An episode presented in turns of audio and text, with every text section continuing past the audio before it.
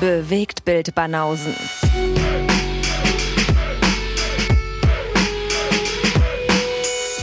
Filme, Kino und Serien, bis ihr kotzt. Die Bewegtbildbanausen. Die Bewegtbildbanausen. 301. Yes. Wir starten in die nächsten 100. Genau. Und wir starten in den August. Finally.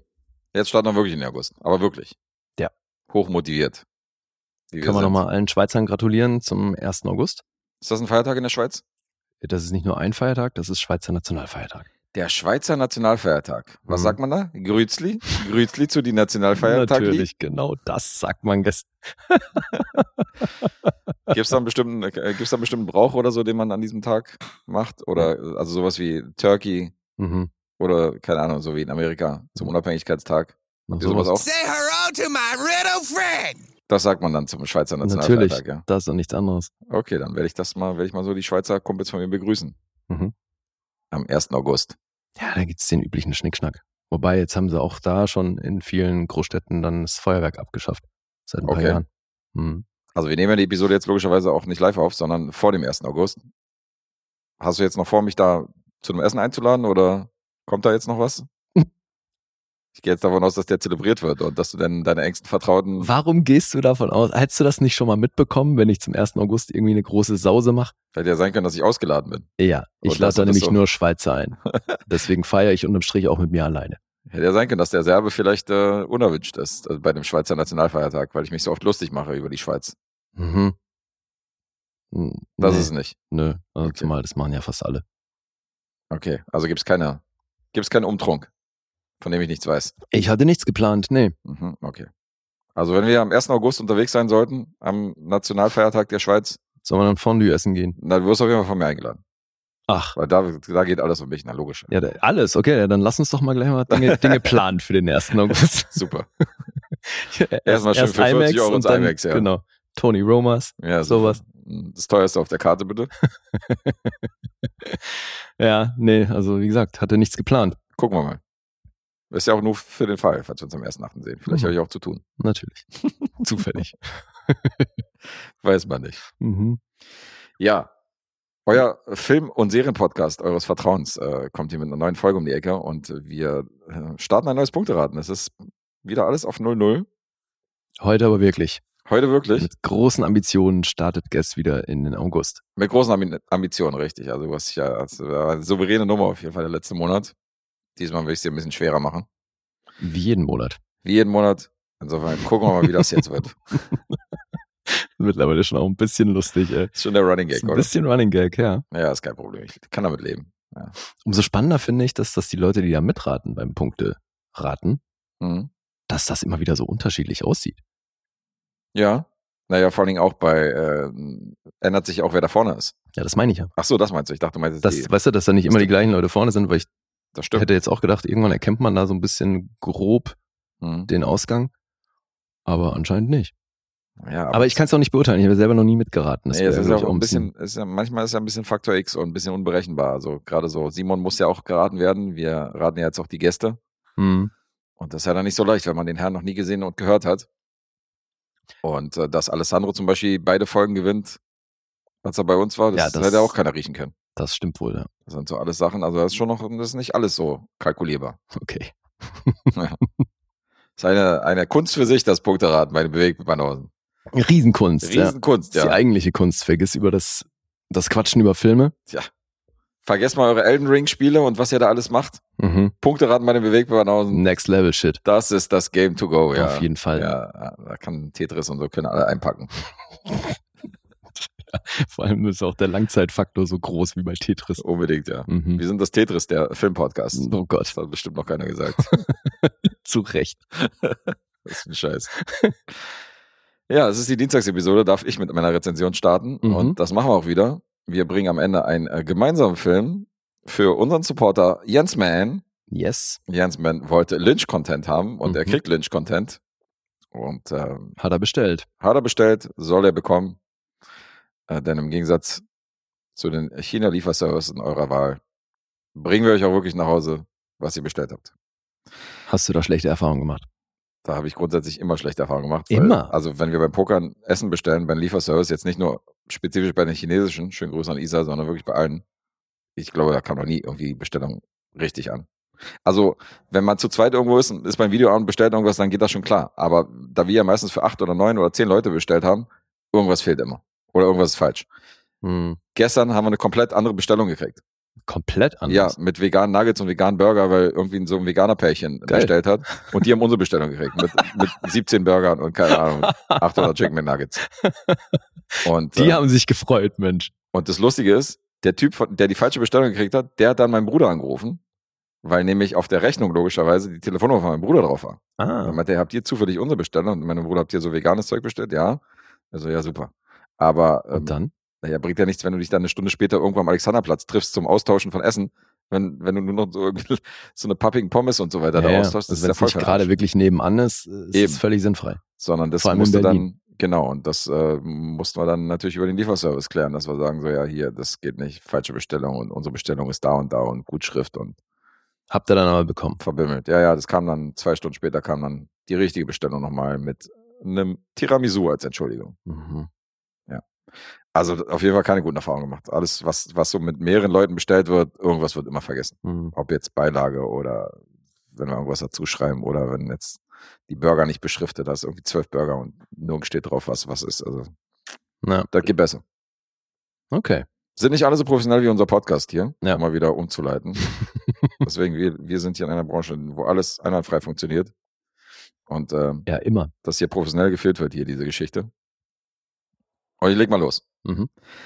Und äh, ich habe hier eine Netflix-Serie, die ich mir angeguckt habe. Und zwar inspiriert und im Zuge unserer Geburtstagsepisode, als wir nämlich hier vier Jahre bewegt Bewandhausen gefeiert haben, haben wir hier riesen Babule gemacht mit verschiedenen Gästen und haben äh, Ja, zwei Filme her, ne? auseinandergenommen. Genau, schon wieder ein bisschen her.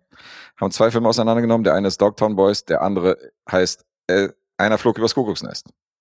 One flew over the Kuckucksnest. Und ähm, diese Serie inspirierte eine, inspirierte Ryan Murphy, eine, einen Charakter aus dieser Serie rauszunehmen und daraus praktisch so eine Origin-Story zu bauen. Und das ist die Serie Ratchet. Passiert auch nicht oft, dass du eine Serie zu Ende geguckt hast, bevor ich irgendwas davon gesehen habe. Ja, unglaublich. Mhm.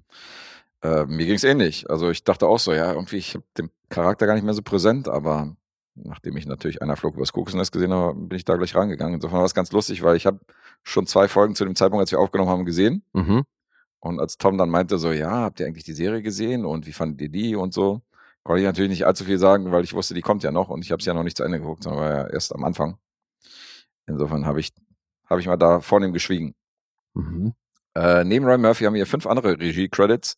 Wer hier noch hervorzuheben äh, ist, ist, dass tatsächlich eine der äh, Regisseurinnen und Regisseure, die hier tätig waren, war Jennifer Lynch. Mhm. Interessanterweise in der gleichen Folge, wo wir ihren äh, Vati noch durchnehmen. Und ähm, von der hatten wir auch schon den Film unter Kontrolle. Ja. Surveillance War auch ein Auftragsfilm, ne? war auch ein Auftragsfilm, genau, von Fepse. Und ähm, da hat sie ja Regie geführt, hat nicht allzu viel gemacht, aber fürs Fernsehen macht die jetzt doch einiges. Mhm.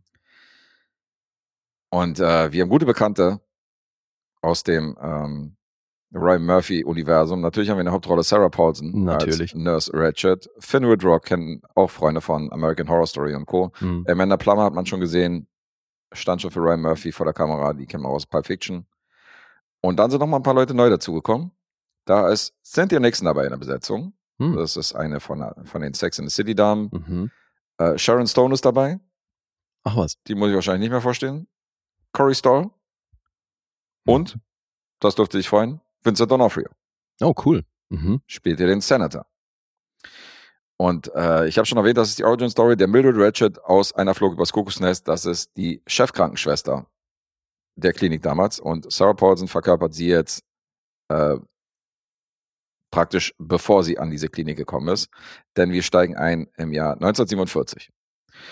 Ähm, Mhm. Das ist wie viele Jahre vor der Handlung des Films? An, oh, ich glaube, die an haben uns 20, ne? Ja, ja, knapp Der ist in 20 Jahre. 60ern. Ich glaube auch, der spielt irgendwie Ende 60er oder so. Das war dann irgendwie Mhm. schon so diese, diese Hippie-Zeit, Vietnam und so. Ich glaube, das war in der Zeit spielt, glaube ich, einer Flug übers Kokosnest. Knapp 15, 20 Jahre. Und ähm, sie fängt dann recht forsch in einer psychiatrischen Anstalt an, weil äh, sie will sich eigentlich dort bewerben und merkt, Die wollen die eigentlich nicht haben, aber schafft es dann trotzdem da eine Stelle zu ergattern. Drücken wir es mal so aus. Ich will jetzt auch nicht allzu viel verraten. Und äh, diese Klinik ist bekannt dafür, dass sie relativ fragwürdige Methoden anwenden, was so die Heilung der äh, psychisch kranken Menschen da angeht. Und da fängt unsere Mildred an als Krankenschwester. Ach, die ist gleich zu Beginn der Serie schon auch in der Klinik. Die, das ist aber nicht die besagte Klinik, wo dann der Film spielt später. Ach so. Also das ist einfach nur die Klinik, wo sie halt zum ersten Mal als Krankenschwester Ah, okay. arbeitet. Die hat, Mhm. es wird natürlich eine Vergangenheit noch aufgedröselt, wo sie vorher tätig war. Die war auch im Krieg unterwegs als Krankenschwester. Okay. Und was da passiert ist, spielt ja auch noch eine Rolle. Also, kennst ja Ryan Murphy, der macht ja einen Riesenfass auf. Mhm. Und äh, Mildred hat noch ein weiteres Geheimnis, denn ihr zu Tode verurteilter Bruder wird dort einquartiert in äh, dieser psychiatrischen Anstalt und kriegt dann natürlich eine Sonder, fast schon Gefängniszelle irgendwie im Untergeschoss, so Hannibal Lecter-mäßig. Mhm. Und das ist die Rolle von Finn Wildrock. Der spielt praktisch ihren jüngeren Bruder und niemand weiß aber, dass die beiden Geschwister sind. Ach, okay. Und das ist im Grunde genommen die Grundhandlung von Ratchet. Und es wird natürlich so ein bisschen ihr Charakter beleuchtet, warum sie so ist, wie sie ist. Es gibt so eine so einen lesbischen Überbau, dass sie auf Frauen steht und dann etwas mit Cynthia Nixon anfängt, was natürlich im Jahr 1947 sehr prekär ist Mhm. und ähm, natürlich äh, nicht so leicht da seine Sexualität auszuleben. Und äh, bestimmte Charaktere kriegen hier natürlich viel Raum, was deren Storyverlauf angeht. Andere Krankenschwestern, ähm, dieser besagte Bruder von ihr, äh, Amanda Plummer spielt halt die Hoteliers, Rezeptionistin und Hotelbesitzerin, wo Mildred Ratchet halt irgendwie ihr Zimmer hat.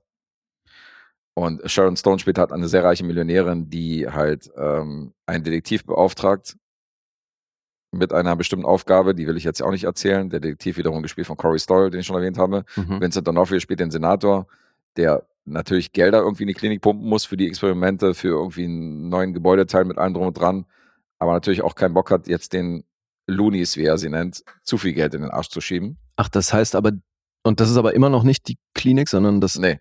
Das ist Okay. alles nicht die Klinik. Das ist alles irgendwann mal davor gewesen, bevor Mildred Ratchet irgendwie Mhm. in dieser Klinik da tätig war. Aber schon auch in dem Bereich. Ja, ja, schon in dem Bereich. Okay, und es geht scheinbar dann auch um generell darum, wie die Leute zu der Zeit behandelt wurden und was dafür bereitgestellt wurde und so. Das definitiv. Cool. Aber andere Patienten, andere Klinik, hast einen anderen Direktor und so weiter und so fort. Also Mhm. das ist jetzt alles ein bisschen verändert.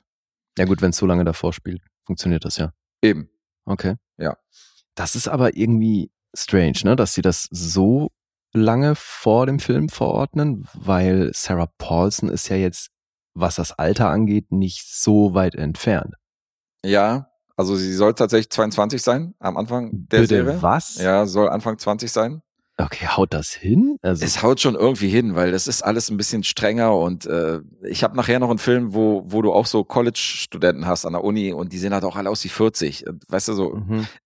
äh, also so in der Vergangenheit, in den 50er und 60er Jahren war es ja teilweise, wenn du dich an den Filmstars orientierst, war es ja teilweise wirklich so, dass die 20 waren und die sehen halt aus wie 40 so. Weißt du? Also Ja, ja, klar. Es hat wirklich eine andere Zeit. Die sind damals alle mit Anzug rumgerannt, sahen irgendwie alle auch älter aus. Ganz komisch. Und ähm, das ist, ähm, insofern kauft man das auch und sie ist halt, wenn du sagst 20 Jahre, ist sie halt am Ende der Serie, ist sie halt 40. Mhm. Oder beziehungsweise wenn der Film dann übergeht und das haut dann wieder hin. Ach so, das heißt, die Serie erzählt aber auch die ganze Spanne bis quasi Anfang Film. Die erzählt eine relativ lange Spanne. Drücken wir es mal so aus. Vielleicht nicht direkt bis zum Film, also du darfst den Film da eigentlich nicht so hundertprozentig mit reinnehmen. Mhm. sondern ähm, drücken wir es mal so aus, das ist eine Story von Ratchet irgendwann mal vor dem Film. So würde ich es formulieren. Und sie ist auch der einzige Bezug, den es zum Film gibt? Sie ist so ziemlich der einzige Bezug, den es da gibt, ja. Okay. Also weiter hast du hier keine Charaktere, die irgendwie mit dem, mit dem Film in Verbindung gebracht werden. Das ist Mhm. eine komplett neue Story mit der Krankenschwester aus dem Film. Ja. Also es ist ein komplett neues Universum, was da aufgemacht wird. Und äh, um jetzt irgendwie äh, acht Episoden zu füllen, muss äh, Murphy natürlich auch da einen riesen Fass aufmachen, muss natürlich eine riesen Storyline aufbauen. Und wenn du siehst, was Ratchet alles passiert ist, bevor sie letztendlich in dem Film da zum Vorschein kommt, Mhm. ist schon alles sehr unglaubwürdig. Also wenn du das jetzt wirklich eins zu eins für bare Münze nimmst, dann denkst du so, Alter, okay, was soll denn hier noch alles passieren? So, Zu viel einfach. das oder? ist einfach eine Menge, so, ja, Okay. weil es gibt halt so eine Folge, die so ein bisschen Bonnie und Clyde mäßig anmutet, weil äh, dem Bruder gelingt dann die Flucht irgendwann mal aus dieser Klinik Mhm. und der verliebt sich in eine Krankenschwester und die Krankenschwester verliebt sich in ihn Mhm. und dann ziehen die so mordend durch die, durch die Vereinigten Staaten. Also das war hundertprozentig eine Referenz an, an Bonnie und Clyde. Ja. Und ähm, ja, und, und Mildred versucht hat, ihren Bruder zu finden in dieser Zeit und dann diese lesbische Beziehung und dann, was sie noch im Krieg alles erlebt hat. Also Das ist eine Menge Stoff für ein Leben. Mhm. Drücken wir es mal so aus. Okay. Aber es sieht mal wieder mega geil aus, weil du hast knallbunte Farben, du hast teilweise so Kameraeinstellungen, wo halt jemand so aus einer Limousine steigt, weißt du, und du siehst von oben diesen Hut und diesen, diesen breiten Rock, weißt du, wie der sich so dreht im Wind und alles so von oben und der Hut irgendwie gelb und irgendwie, also im Kontrast mit der, mit der Landschaft und so, das, das sind schon mega krasse Aufnahmen. Äh, der Score ist sehr passend Mhm. zur damaligen Zeit, weil die haben tatsächlich Originalauszüge genommen aus äh, Filmen von Bernard Herrmann. Oh, cool. Also Mhm. Ausschnitte aus Psycho, du hast Ausschnitte von, vom Vertigo Score und Mhm. so und haben von allen so ein bisschen genommen, haben das so ein bisschen eingebaut in den, in den äh, Score von Ratchet von der Serie. Finde ich ja cool, sowas. Ist schon ganz geil. Ist eine gute, gute Verbeugung.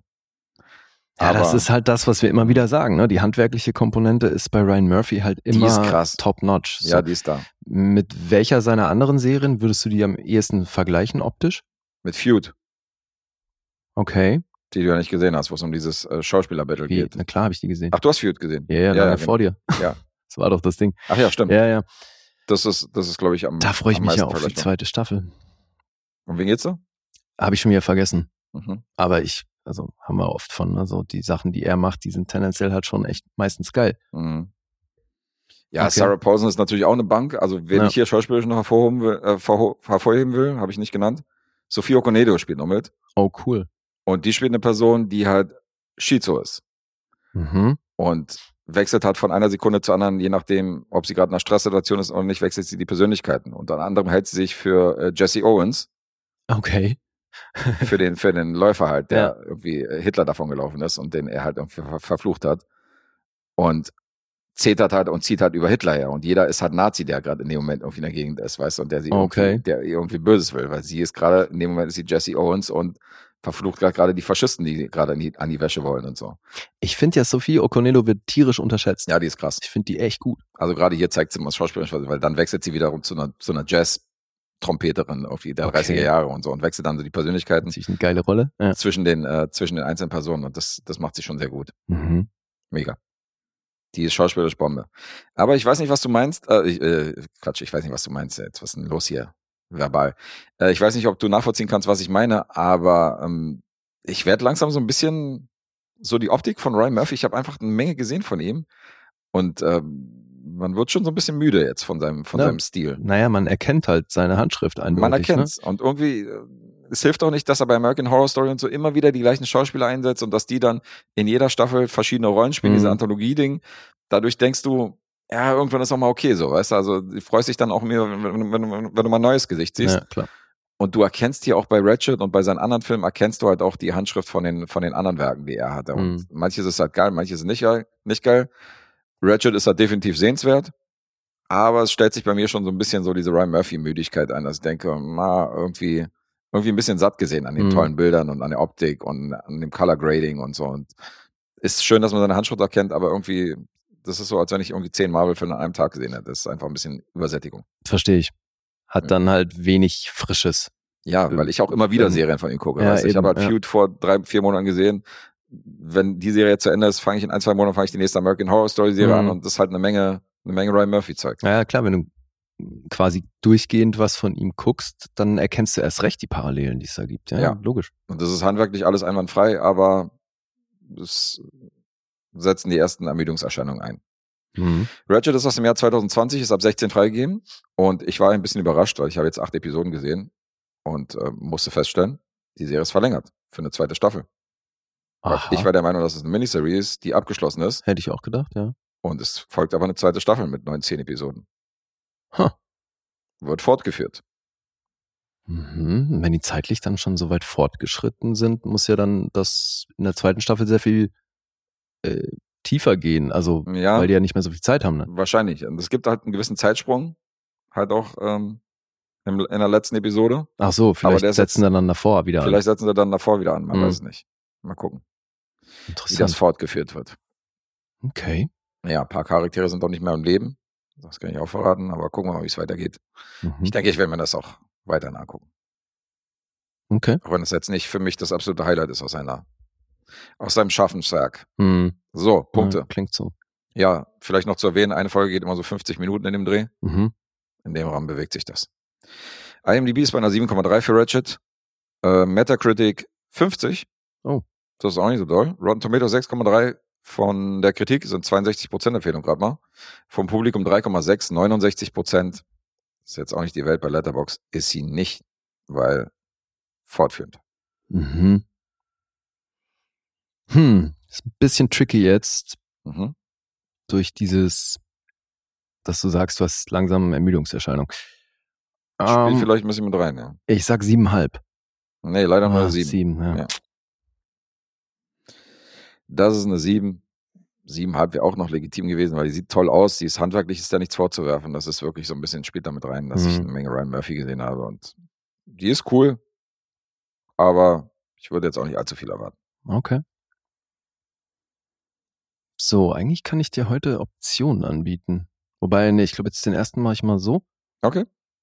Das ist ein aktueller Kinofilm, wobei zum Zeitpunkt, als diese Episode, wenn diese Episode erscheint, wahrscheinlich schon längst nicht mehr im Kino. Das geht ja gerade auch so ein schon- bisschen Schlag auf Schlag. Die war schon auf, auf ZDF hier um 20.15 Uhr am Samstag, ja, wenn die Episode genau. hier rauskommt. Die Blu-ray schon irgendwo auf dem Wühltisch. So krass ist unsere Vorproduktion gerade, ja. Naja. So krass.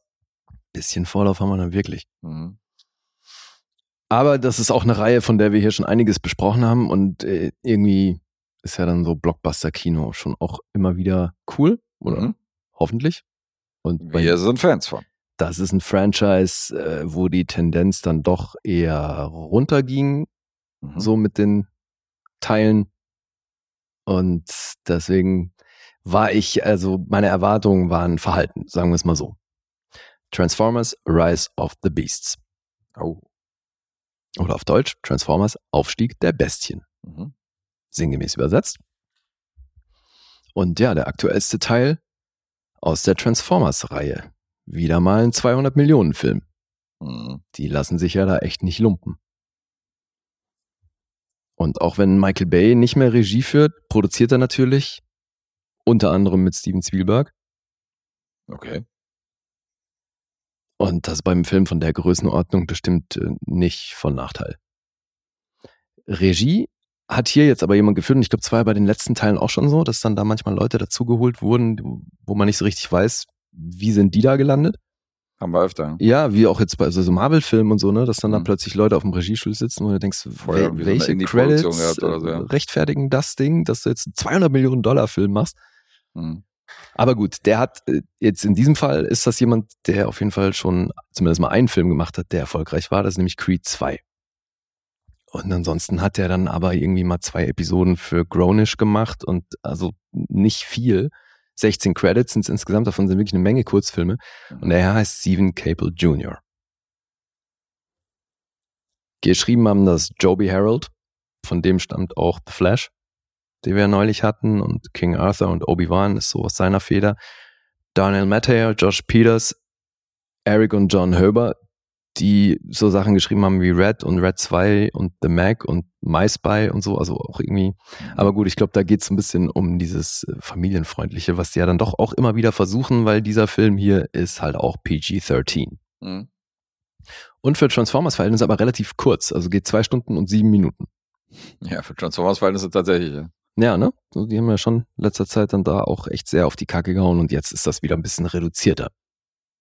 Hast ja in der, äh, kürzester Zeit den ersten gesehen und dann den aktuellsten, ja. Hatten wir doch neulich, als, auch, also vor, als ich in Wien war, haben wir doch den besprochen. Stimmt. Ja, das war ja auch wieder ein Auftragsfilm. Ne? Ja, ja, aber ich meine ja. nur jetzt so, so hintereinander halt. So Ja. den, den ältesten und den neuesten quasi. Na, aber gut, ich habe die jetzt, glaube ich, auch alle gesehen. Ja, ja, das Und schon, aber ich meine jetzt Ich weiß hintereinander. gar nicht, wie es bei dir da aussieht. Bist du da eigentlich, du hast den mit Mark Wahlberg noch gar nicht gesehen, ne? Doch, den habe ich gesehen. Okay. Mir fehlt tatsächlich, von der alten Reihe fehlt mir der, den du schon hattest mit, äh, mit Stanley Tucci und so. Den habe ich noch nicht gesehen. Diesen, diesen Last Night oder wie der heißt. Das ist doch der mit Mark Wahlberg, The Last Night. Der zweite dann wahrscheinlich. Weil der war ja in zwei Filmen dabei, oder? Ja, Und den ersten Ah. habe ich gesehen, okay. wo äh, Haley Atwell war, glaube ich, die Tochter und so. Mhm. Und den zweiten habe ich nicht gesehen. Okay. Also mir fehlt jetzt praktisch der hier und äh, Die beiden letzten dann Ja. demnach. Okay. nee, Haley Atwell war nicht die Tochter. Haley Atwell war doch in Bumblebee die, Ach, stimmt. die Hauptrolle. Habe ich jetzt alles durcheinander Ja, geworfen. ja, ja. Nee, zwei Filme jetzt mit dem. Okay. Ja, und das ist jetzt, machen die mit dem Ding, Rise of the Beast, halt ein neues Teil, äh, neues Ding auf. Also die haben bekannt gegeben im Februar 22, dass Rise of the Beast der erste von drei neuen Teilen von dieser Transformers-Reihe wird. Also Schlachten so weiter aus, okay. die werden dann alle irgendwas mit diesem Beast zu tun haben. Das hat jetzt eben hier mit ein paar neuen Transformern zu tun. Mhm. Weil das ist der erste Film, wo keine Decepticons vorkommen. Und die Bösewichte sind stattdessen hier alle sogenannte Terrorcrons. Terrorcons, so rum. Okay. Ja, und das ist halt auch eine andere Timeline, die hier erzählt wird. Also deswegen ist, ich habe da eh keinen Anspruch zu blicken, wie, wo, was, wer mit wem. Das ist für mich bei Transformers irgendwie ähnlich wie bei anderen Blockbustern in der Größenordnung. Mhm. Die Handlung und ob das jetzt zusammenpasst oder nicht, ist eigentlich Latte, weil es geht hier halt um Action. Mhm. Ja, ich habe es trotzdem recherchiert, also es ist eine andere Timeline. Weil wir sind halt auch in einer anderen Zeit. So die letzten Filme, da waren wir tatsächlich immer im Heute. Mhm. Außer bei Bumblebee. Oder? Ja, Ich richtig. glaube ja. ja. Bumblebee spielt, glaube ich, in den 80s, glaube ich, irgendwie so. Ja, genau. Und Mhm. im Grunde setzt der dann so nach Bumblebee ein, weil wir sind hier in den 90ern. Mhm. 94. Genauer gesagt in Brooklyn. Zu Beginn sehen wir aber eine Sequenz, die auch nachträglich hinzugefügt wurde, wie ich dann gelesen habe. Ähm, da wird quasi erstmal erklärt, wo diese neuen Transformers jetzt herkommen. Das heißt, wir sehen also zu Beginn eine Sequenz, da sind wir auf dem Planeten der Maximals. Das Mhm. sind nämlich jetzt hier diese neuen Transformers, die eben auch Beasts genannt werden. Und auf deren Planeten, da gibt's jetzt so einen Transformer-Gott namens Unicron Mhm. und der macht da eine Welle. Der will deren Planeten verschlingen, um an Macht zu gewinnen. Und deswegen schickt er da seine Schergen los, angeführt von Scourge. Und da gibt's auch so ein MacGuffin, das ist tatsächlich ähnlich wie bei Mission Impossible neulich. Es gibt einen Schlüssel. Das Ding heißt Trans-Warp-Schlüssel und mit dem Schlüssel hat, hätte Unicron die Macht, sämtliche Welten zu ergreifen, auf die er Bock hat. Ne? Also er kann dann mit diesem Schlüssel alle Welten erobern und deswegen ist dann natürlich unter anderem auch die Erde gefürchtet, äh, gefährdet. Deswegen geht es natürlich drum, diesen Schlüssel irgendwie sicher zu verwahren. Mhm. Und die Maximals müssen sich jetzt also wehren gegen diesen Angriff von den Terrorcrons und äh, wollen den Schlüssel in Sicherheit bringen. Und einer stellt sich dann da dem Trupp und die anderen verpissen sich, um diesen Schlüssel in Sicherheit zu bringen. So, und dann gibt's einen Zeitsprung. Perfect Script bis jetzt. Absolut. Und dann gibt's einen Zeitsprung und jetzt sind wir eben 94 in Brooklyn, New York. Mhm. Und dann wird erzählt, dass die, die, die sich da davon gemacht haben, die dann hier halt auch so unseren Hauptcast der Transformers darstellen, die haben sich jetzt auf der Erde an unterschiedlichen Orten zurückgelassen und verstecken sich. Mhm. Und äh, unsere Hauptfigur, die jetzt hier erzählt wird, in menschlicher Form, ist ein ehemaliger Solda- Soldat und so ein Elex Elektronikexperte, Noah Diaz. Der lebt eben in Brooklyn mit seiner Mutter und seinem kleinen kranken Bruder. Der, Was hat er denn? ach ja, natürlich irgendwas äh, Tödliches, Mhm. weil die Familie ist finanziell nicht gut aufgestellt. Deswegen ist es ein Struggle, das Geld für seine Medikamente zusammenzukriegen. Und ähm, Noah bewirbt sich dann auch bei so einem Unternehmen für einen Security-Job, wird da abgelehnt, weil seine Soldatenvergangenheit, da gibt's irgendwie so ein bisschen was Negatives, was damit dranhängt. Ihm wird da eine Unzuverlässigkeit unterstellt und so hat er halt jetzt echt ein Problem und lässt sich deswegen mit einem Kumpel ein, der ihm sein, der seine Elektronik-Skills für illegale Zwecke verwenden möchte. Und da lässt er sich dann zu überreden und da geht's dann drum, dass die in so einem Museum einbrechen sollen und da was Wertvolles rausholen. Mhm. Dann sehen wir parallel dazu unsere andere Hauptfigur, die arbeitet nämlich in diesem Museum. Die heißt Eleanor Wallace. Und die ist Praktikantin in diesem Museum und wir sehen aber, die hat das alles studiert und bringt eine Menge Wissen mit, was das angeht. Und die wird dann beauftragt, neue Lieferungen von Artefakten, die da ankommt, auf Echtheit zu überprüfen, weil es dann jemanden gibt, der das wissen möchte. Und deswegen sagt ihre Chefin, du bleibst hier und checkst das alles ab. Und in diesen Kisten, die da angeliefert werden, ist unter anderem auch eine Statue in so einer Vogelform. Die interessiert sie besonders, weil die Inschriften auf dieser Statue für sie keinen Sinn ergeben mit der zeitlichen Datierung, die dem zugeordnet wurde. Mhm. Es ist dann immer so ein Zettel dabei, was heißt, ja, die, die das gefunden haben, die ordnen das der und der Epoche zu. Und dann sagt sie halt, das kann überhaupt nicht sein, weil das sind keine Hieroglyphen, die da drauf sind. Das muss irgendwas Neueres sein. Und dann schraubt sie das Ding, äh, stellt sie diese Statue in so, ein, in so eine Vorrichtung, wo die abgescannt und untersucht wird und dabei zerbröckelt die und bricht auf und übrig bleibt eben ein Teil von diesem Transwarp-Schlüssel. Und dann ist das auch hier ähnlich wie bei Mission Impossible. Die haben, die Maximals haben diesen Schlüssel geteilt Mhm. und an verschiedenen Orten aufbewahrt, damit, so, oder? damit die Unicrons hier nicht so ein leichtes Spiel haben. Ja, und jetzt natürlich kommt dann eben Noah in dem Moment ins Museum, wo sie gerade dann dieses Ding nachts halt ähm, aufmacht und mittlerweile haben auch die, die Terracrons den Weg dahin gefunden und die Maximals auch und dann haben wir schon so den ersten epischen Kampf auf dem Museumgelände, weil dann da die ganzen Transformers dazukommen. Mhm. Ja, und so geht's dann eben im Verlauf des Films natürlich äh, darum, dafür zu sorgen, dass die Bösen nicht im Besitz von diesem Schlüssel kommen und dass man eben irgendwie die äh, Terrorcrons, Terrorcons platt machen muss. Okay. Und da kommen dann eben auch wieder unsere alten Transformers mit ins Spiel, also die ganzen Leute, die wir halt eh schon kennen. Und auch eben so den ein oder anderen neuen. Und das ist halt wieder so ein Ding, wo ich mir auch, das fühlt sich halt immer so ein bisschen forciert an, dass man da jetzt noch neue, neue Transformers irgendwie ins Spiel bringen muss. Und wie gesagt, ich habe keinen, wenig bis gar keinen Bezug zu den alten Sachen, wo halt so quasi das Originalmaterial, wo man dann sagen kann, ja, das ist halt daher und das ist daher. Aber das fühlt sich mit diesen Maximals, das fühlt sich schon so an, als wäre das irgendwann zum späteren Zeitpunkt dazugekommen, um halt nochmal irgendwie Spielzeug verkaufen zu können oder Mhm. sonst was. Weil diese Maximals, das sind im Endeffekt Tiere als Transformers. Diese haben schon in tierischer Form so Transformer-Elemente, ne? also überall so Metallteile und Mhm. sonst was. Also ganz klar eine Maschine. Aber warum auch immer in Tierform. Da gibt's dann einen Gorilla und so ein, ähm, so ein Jaguar und so ein, äh, so ein Falken oder irgendwas Adlermäßiges. Also weißt du, die aber alle in Maschinenform. Und die können sich dann aber nochmal halt zu einer anderen Maschine, also zu einem Transformer verwandeln. Okay. Und denke ich mir, warum haben die dann überhaupt zuerst irgendwie diese mechanische Tierform? Das ist völlig sinnfrei. Ja gut, das, Aber das sind jetzt halt die ja Maximals. So. Im letzten Transformers Eben. war ja wohl ein Transformer mit einem Bart oder Ja, so, genau. so ein schottischer. Auch so ein denke Ding. warum hat ein Transformer einen Bart? Das ist Ja. ja, voll der Schwachsinn. Und Rauchpfeife und so. Ja, irgendwie Ja, das ja. meintest du ja. Ich erinnere mich noch. Und das ist jetzt Aber hier ist halt jetzt noch so- mal eine Stufe mehr, weißt du, wo du denkst, ey, warum zur Hölle sind das Tiere, Alter? Aber wenn du dich jetzt in so einen kleinen Jungen äh, mal reinversetzt, irgendwie, der das sieht und sieht natürlich irgendwelche Tierwesen, die sich dann irgendwie in Transformer verwandeln, ist dann wieder cool, oder? Naja, klar, da hast halt so einen Mac-Gorilla, der dann äh, sich mit einem anderen Vieh prügelt. Das, äh, Klingt natürlich eigentlich ganz geil. ist, schockt schon ein bisschen, aber jetzt halt so aus erwachsener Sicht erkennst du halt, Mhm. wie forciert das eigentlich so da reingeschrieben ist, dass es jetzt nochmal einen anderen Planeten geben muss, auf dem halt die Maximals leben. Alter. Neues Franchise. Äh, hier, neues Merchandise auf Ja, jeden Fall auch. Ja. Eben. Klar.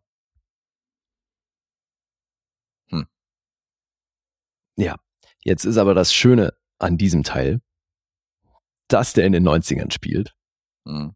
Und das, was du hier an Soundtrack kriegst, Wird bedient, oder? ist halt die komplette Palette an Golden Age Hip-Hop. Ach so. Alter, das Ding, äh, das schockt halt, weil du hast ja dann eben zum Teil so diese Kampfmomente und das ist dann halt untermalt von Wu-Tang oder Black Sheep und alle, du hast ja, ja, also dann läuft halt so auch Check the Rhyme oder Represent von Nas und Alter, okay. eben Das so ist schon wieder geil. Black Sheep. Und da, oder ein Ding fand ich ziemlich geil, weil sie sich dann so aus dem Himmel so runterstürzen und dann wird, geht halt die Bambude los und es läuft halt Mama Said Knock You Out, Alter. Mhm. Das schockt so dermaßen. Und deswegen, das hilft der Nummer für mich extrem. Mhm. Weil du hast dann halt diese sehr aufwendige Action und das aber eben untermalt vom besten Hip-Hop. Das ist geil. Das ist schon geil. Mhm. Auch wenn das jetzt, also könnte man es auch wieder sehr genau nehmen, weil dann auch Tracks vorkommen, die es 94 halt noch nicht gab, aber Mhm. gut, draufgeschissen. Hypnotize war halt einfach ein bisschen später, aber gut. Das passt trotzdem alles sehr gut und weil die halt auch New York erzählen und Brooklyn und so, ist es dann schon, fand ich den Teil halt sehr cool. Und dann Mhm. kann man eben auch drüber hinwegsehen, dass hier so manche Figuren schon irgendwo Panne sind. Was ich auch, was für mich auf jeden Fall auch auf der Positivseite steht, ist, dass die hier es geschafft haben, mit diesem Noah Diaz und dieser Elena Wallace für mich zwei menschliche Figuren zu erzählen, mit denen ich echt mitgehe. Auch Also auch wenn, eben, auch wenn das drumherum, also das Gerüst, was sie da gebaut haben, was die Story angeht, wahnsinnig generisch ist, ne? Er finanziell strugglende Verhältnisse mit Krankenbruder und und und. Mhm. Aber eigentlich hat er halt dieses, dieses gute Herz, aber aufgrund seiner schlechten Situation muss er halt irgendwie auch illegale Dinge machen und so. Das ist ja alles äh, Schublade F, so. Schon mal da gewesen, ja. ja, Schema F, so Mhm. aus der Schublade. Aber Schublade F ist auch schön. Schublade F ist schön. Bitte Ablage F öffnen. Genau. Aber Anthony Ramos, der, der den spielt, Mhm. der macht das echt gut, finde ich. Also ich, auf mich wirkte der so sympathisch, dass ich da echt mitgegangen bin und wahrscheinlich hat die Mucke da auch geholfen, aber auch sie, Dominique Fishback, spielt Elena Wallace. Mhm. Die müsstest du aus äh, The Deuce kennen. Gut möglich. Und die spielt, glaube ich, auch bei Swarm die Hauptrolle. Das ist so eine neue, ich meine, FX-Serie, wo es um so eine psychisch kranke Lady geht. Oh, oh, ich weiß, wer das ist. Ja, ja. Ja, ich weiß, wer das ist. Okay. Und die macht das auch super. Mhm. Und deswegen in der Kombination, die beiden haben für mich echt gut funktioniert. Und das war erfrischend, weil das ist eben auch was, was mich in den letzten Transformers-Teilen immer so genervt hat. Außer, also Bumblebee ist echt eine Ausnahme. Mhm. Aber dass es mir halt nicht egaler sein könnte, was mit den Hauptfiguren passiert. Ja, stimmt. Wenig Herz. Ja. Wenig Identifikationsfiguren. Mhm. Und deswegen, die beiden in Kombination mit der Mucke hat das Ganze dann doch sehr kurzweilig gemacht. Mhm. Aber ich habe hier echt gemerkt, dass das eine andere Regie ist. Weil gerade und vor allem, was man auch merkt, ist, dass sie eine andere CGI-Klitsche haben, die hier die Effekte gemacht hat. Okay. Weil das Transformieren sieht anders aus. Das ist mir sofort beim, bei der ersten Verwandlung ist mir das aufgefallen. Und dann habe ich das auch nachgelesen. Also ILM hat das dieses Mal nicht gemacht, Mhm. sondern MPC heißen die. Und das hatte wohl Schwierigkeiten zur Folge. Also die waren ewig nicht happy mit der CGI. Und dann kam dazu, dass die eben so für sich nach Screenings festgestellt haben, okay, wir brauchen noch so einen Unterbau, wir brauchen also noch diese Sequenz am Anfang, wo erzählt wird, wo diese Maximals überhaupt herkommen und warum die da weg sind und so. Das ist ja auch komplett CGI. Mhm. Da musste das also noch nachgereicht werden und dann war irgendwie kurz vor Veröffentlichung so ein bisschen was unfertig und dann wurde noch rumgeschnitten ohne Ende. Also, was habe ich gelesen? November 22, sieben Monate vor der Veröffentlichung des Films, wurde das Animationsunternehmen Veta Digital beauftragt, um MPC noch zu unterstützen. Also die haben dann eben gegen Ende auch wirklich Stress bekommen, weil das Ding nicht fertig wurde. Okay. Und dann haben, mussten die eben nochmal komplett was Neues, also gut, tatsächlich auch ein großer Teil des Showdowns musste dann von dieser neuen CGI-Firma nochmal neu gemacht werden und so, weil die eben nicht happy waren mit Mhm. diesen Transformationen. Und das merkst du schon. Das ist nicht zwangsläufig schlechter, aber es hat wirklich einen anderen Touch. Und es, also es fühlt sich dadurch auch einfach anders an, weil es das ist super schwer in Worte zu fassen. Irgendwie hat Michael Bay da halt was vorgelegt, wo man auch voll dran gewöhnt war irgendwie. Mhm. Und jetzt ist das so ein Tick anders und man nimmt sofort wahr. Also ich habe es zumindest sofort wahrgenommen. Und Ja, das, klingt so ein bisschen wie diese AI-Diskussion, dass du, dass du teilweise sieht es komplett realistisch aus, aber man merkt irgendwie unterschwellig, unterbewusst, dass da irgendwas anders ist oder Mhm. dass sich da irgendwas anders anfühlt. ja, aber du, das, also das ging so weit, dass sich die Firma dann, NPC hat sich dann auch öffentlich zu geäußert und quasi entschuldigt, dass die CGI nicht auf dem Level ist, wo sie sein müsste. Mhm. Die haben sogar, sind sogar so weit gegangen, dass sie gesagt haben, ja, wir haben uns halt ein bisschen übernommen bei dem Auftrag, weil wir einfach günstiger waren als ILM. Mhm. und das aber nicht stemmen konnten und dann musste da ja unterstützt werden und so weiter. Ja, hat aber wohl viel damit zu tun, nicht, dass ILM keinen Bock hatte, sondern die sind jetzt schon an, mit der Arbeit an dem nächsten Transformers-Film beschäftigt. Das ist diese, diese Origin-Story von Prime und Megatron. Mhm. Wie wird der heißen? Ähm, Transformers One. Der soll nächstes Jahr kommen und damit ist ILM schon beschäftigt und deswegen haben die hier nichts gemacht. Okay. Aber die scheinen jetzt wieder wegzukommen von dem, von dem minimalistischen Bumblebee, so ein bisschen persönliche, kleinere Geschichte, sondern jetzt wieder Bambule, ja? Ja, ja. Okay. Nee, klar, das ist natürlich, hier geht's wieder um die ganze Welt. Und Wieder die alte Taktik. Ja. The world is at stake. Also so an ein, zwei Stellen wurde ein bisschen was aufgegriffen. Bumblebee spielt hier schon auch eine recht präsente Rolle. Mhm.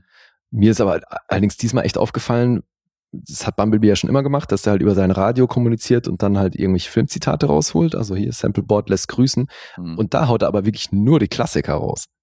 Mhm. Also I came here to kick ass. Da haben sie das Chew Bubblegum noch rausgeschnitten, aber so ein Ding oder You can't handle the truth und solche Geschichten. Also er haut wirklich nur Klassiker raus hier. Okay. Ja, also ich glaube, für mich das größte Problem bei den Transformers, neben der Tatsache, dass die jetzt hier halt diese Maximals mit ins Spiel gebracht haben und diese Terrorcrons und so, ich meine, was ist falsch an Decepticons, aber gut, man hat dann halt neue Figuren. Aber eine der Figuren hat mich halt echt genervt, weil der soll hier so ein bisschen Comic Relief sein. Mhm. Und dann wird er auch noch von Pete Davidson gesprochen. Pete Davidson. Ja. Okay. Unser Player. Ja. Und der ist dann eben an der Seite, also das ist so wie sonst Bumblebee für ähm, in einem ersten Teil war, hast du jetzt hier eben, ich habe seinen Namen vergessen als Transformer, aber halt den Transformer, den Pete Davidson spricht. Mhm. Und der ist dann halt immer mit der Brechstange lustig und das war manchmal ein bisschen anstrengend. Aber gut, also gerade bei den ganzen Autobots, Maximals und Unicrons, da sind echt große Namen dabei. Also klar, Peter Cullen spricht wie immer. Optimus Prime, dann haben wir Ron Perlman dabei, Peter Dinklage, Michelle Yeoh, Pete Davidson, John DiMaggio. Alter, der Typ hat einfach 444 Credits. Alter. Zu hart. Also ja, mit den Stimmen haben sie hier wieder große Namen aufgefahren. Mhm. Schon heftig. Große Namen und kleine Menschen teilweise. Ey, das ist so krass, Mann, wenn der erste Cut, mit dem die Test-Screenings gemacht haben, der war halt fast vier Stunden lang. Alter. Und jetzt sind die bei zwei Stunden sieben Minuten gelandet und da wurde schon viel ausgetauscht. Also, dass da überhaupt ein guckbarer Film bei rausgekommen ist, ist ja schon fast ein Wunder. Ey, diese Rohfassung, wenn du da hörst, immer wie lang die waren vorm Schnitt, ey. Ja, ja, und auch was, so was, hart. also was Testpublikums da manchmal vorgesetzt bekommen, ist ja schon hart. Mhm. Ja. Es gibt noch, noch eine Neuerung hier, weil das ist, soweit ich recherchiert habe, tatsächlich das erste Mal, dass das passiert. Aber es gibt hier ein Crossover zu einem anderen Hasbro-Franchise. Mhm. Kannst ja, G.I. Joe. ja, ich wollte es jetzt nicht sagen, aber ja. Ach so, ich dachte, du wolltest mich jetzt fragen. Ich dachte, ich, Nee, nee, nee, hast ja recht. Also es wäre jetzt aber auch das Einzige, was mir da noch groß einfällt. ja, ich dachte, du leitest gerade über in die Frage, was könnte sein? Genau. Na gut. aber Und das was ist genau schon auch ein Novum. Deswegen mal gucken, was da noch in Zukunft kommt, wenn die, wenn die das jetzt kreuzen wollen. Okay. Bin mal gespannt. Ja. Und deswegen, ich glaube, das ist wieder ein Aufwärtstrend. Ich habe jetzt nicht auf dem Schirm, was ich dem letzten gegeben habe, aber so rein aus dem Bauch raus würde ich sagen, der ist besser als der davor. Okay. Weil ich finde, den kann man echt machen. Das ist auch wieder kein Highlight. Der ist weit entfernt von dem ersten oder wahrscheinlich auf dem zweiten. Das Mhm. ist jetzt halt einfach, es hat eine andere Qualität. Aber Wenn man sich mal berieseln lassen will. ey, also vor allem eben hier Anthony Ramos und Dominic Fischbeck. Mhm. Machen schon gut. Ist schon auch lustig, ne, wie irgendwie aus dem Hamilton-Cast so ziemlich jeder eine Karriere gemacht hat. Stimmt. Der ist ja auch auf der Schneiderliste drauf oder auf irgendeiner Liste. Den muss ich auch noch gucken, Hamilton. Ich glaube, in der IMDb Top 250 ist er sogar drauf. Also irgendwie Hm. früher oder später muss ich mir den auch noch Ja, mal- aber es ist halt wirklich das abgefilmte Bühnending. Ja, weiß ich. Ich habe die Hälfte gesehen. Dann null Berührungspunkte. Ich, ich fühl's nicht. Was soll ich dir sagen? Tja, Isa hier schon rezensiert. Hm. Muss ich irgendwann mal durch. Ja, aber ich bin ja, wie du weißt, also ich bin ja grundsätzlich, äh, halte ich ja lang Filmreihen sehr lange oder so gut wie bis zum Ende immer die Treue und, und Serien halte ich auch immer sehr lange die Treue. Hm. Und ich war ja, wo der im Kino anlief, hast du mich ja, glaube ich, auch gefragt, wollen wir den im Kino sehen oder so. Und Mhm. ich war dann so, äh, ich wäre am Start auf jeden Fall, wenn jetzt nicht irgendwie die Priorität bei anderen Filmen liegt. Und dann haben wir, glaube ich, noch ein, zwei andere Filme im Kino gesehen. Ja, ja, es gab eindeutig Priorität bei anderen Filmen. Und da gab es andere Prioritäten. Ansonsten, wenn jetzt irgendwie dann so Freiraum wäre oder wenn die anderen Filme nicht liefen, dann hätte ich mir den jetzt auch noch im Kino angeguckt. Also ich Hm. war da jetzt nicht so anti, dass ich gesagt habe, was, was den Scheiß guckst du dir an oder so, sondern ich bin da nach wie vor am Start. ja, ja, dann guck mal, ob du den noch irgendwo erwischst. Ja, ja, mal gucken. Ansonsten gucke ich den auf der Leinwand zu Hause, geht natürlich auch. Aber ich bin, ich verfolge die Reihe nach wie vor noch. Okay. Na dann, Punkte. Mhm. 6,3 sind's auf IMDb. Das ist gelogen. 6,2 sind's mittlerweile schon. Krass. Metascore ist bei 42. Auf Rotten Tomatoes von der Kritik 5,2. Das ist gar nicht doll. Das ist schon auch eine große Diskrepanz. Das sind 53% Empfehlung. Vom Publikum gibt's 91% Empfehlung mit 4,5 im Schnitt. Mhm. Letterboxd 2,8. Schreiben es auf, ich beschäftige mich später damit. 6,5. 6. Eine 6. Bei 6 Punkten. Und ich glaube, das ist mehr, oder? Als der letzte. Äh, Ich Hast du das auch. noch in Erinnerung? Na, ich habe die Filmliste hier. Und Okay. ich glaube, den hast du hier rezensiert. Äh, Ja. rezensiert, ich kann mich erinnern. Ziemlich sicher. Mhm. Transformers, da haben wir, wie gesagt, schon ein paar Teile gebracht. Guck mal hier. Kann man jetzt nicht vorstellen, dass die Leute traurig sind, wenn wir da nicht alle vollständig gebracht haben. 1, 2, 3, 4, das ist jetzt der fünfte Transformers-Teil, den wir bringen. Achso, nee, Bumblebee hatten wir auch. Okay. Dann. Ja. Ja, aber es sind noch nicht alle dann, oder? Nee, alle sind's nicht, da fehlt noch was. Hm. Äh, The Last Night war der, oder? Ja, den hast du definitiv getoppt, weil 2,5 hast du Oha. dem gegeben. Wow. Transformers 3 hatte von dir auch eine 6 bekommen. Mhm. Dark of the Moon. Ja. Da ist der auf der gleichen, auf der gleichen Stufe. Cool. Ja, Alright. dann, äh, so viel zu dem. Mhm.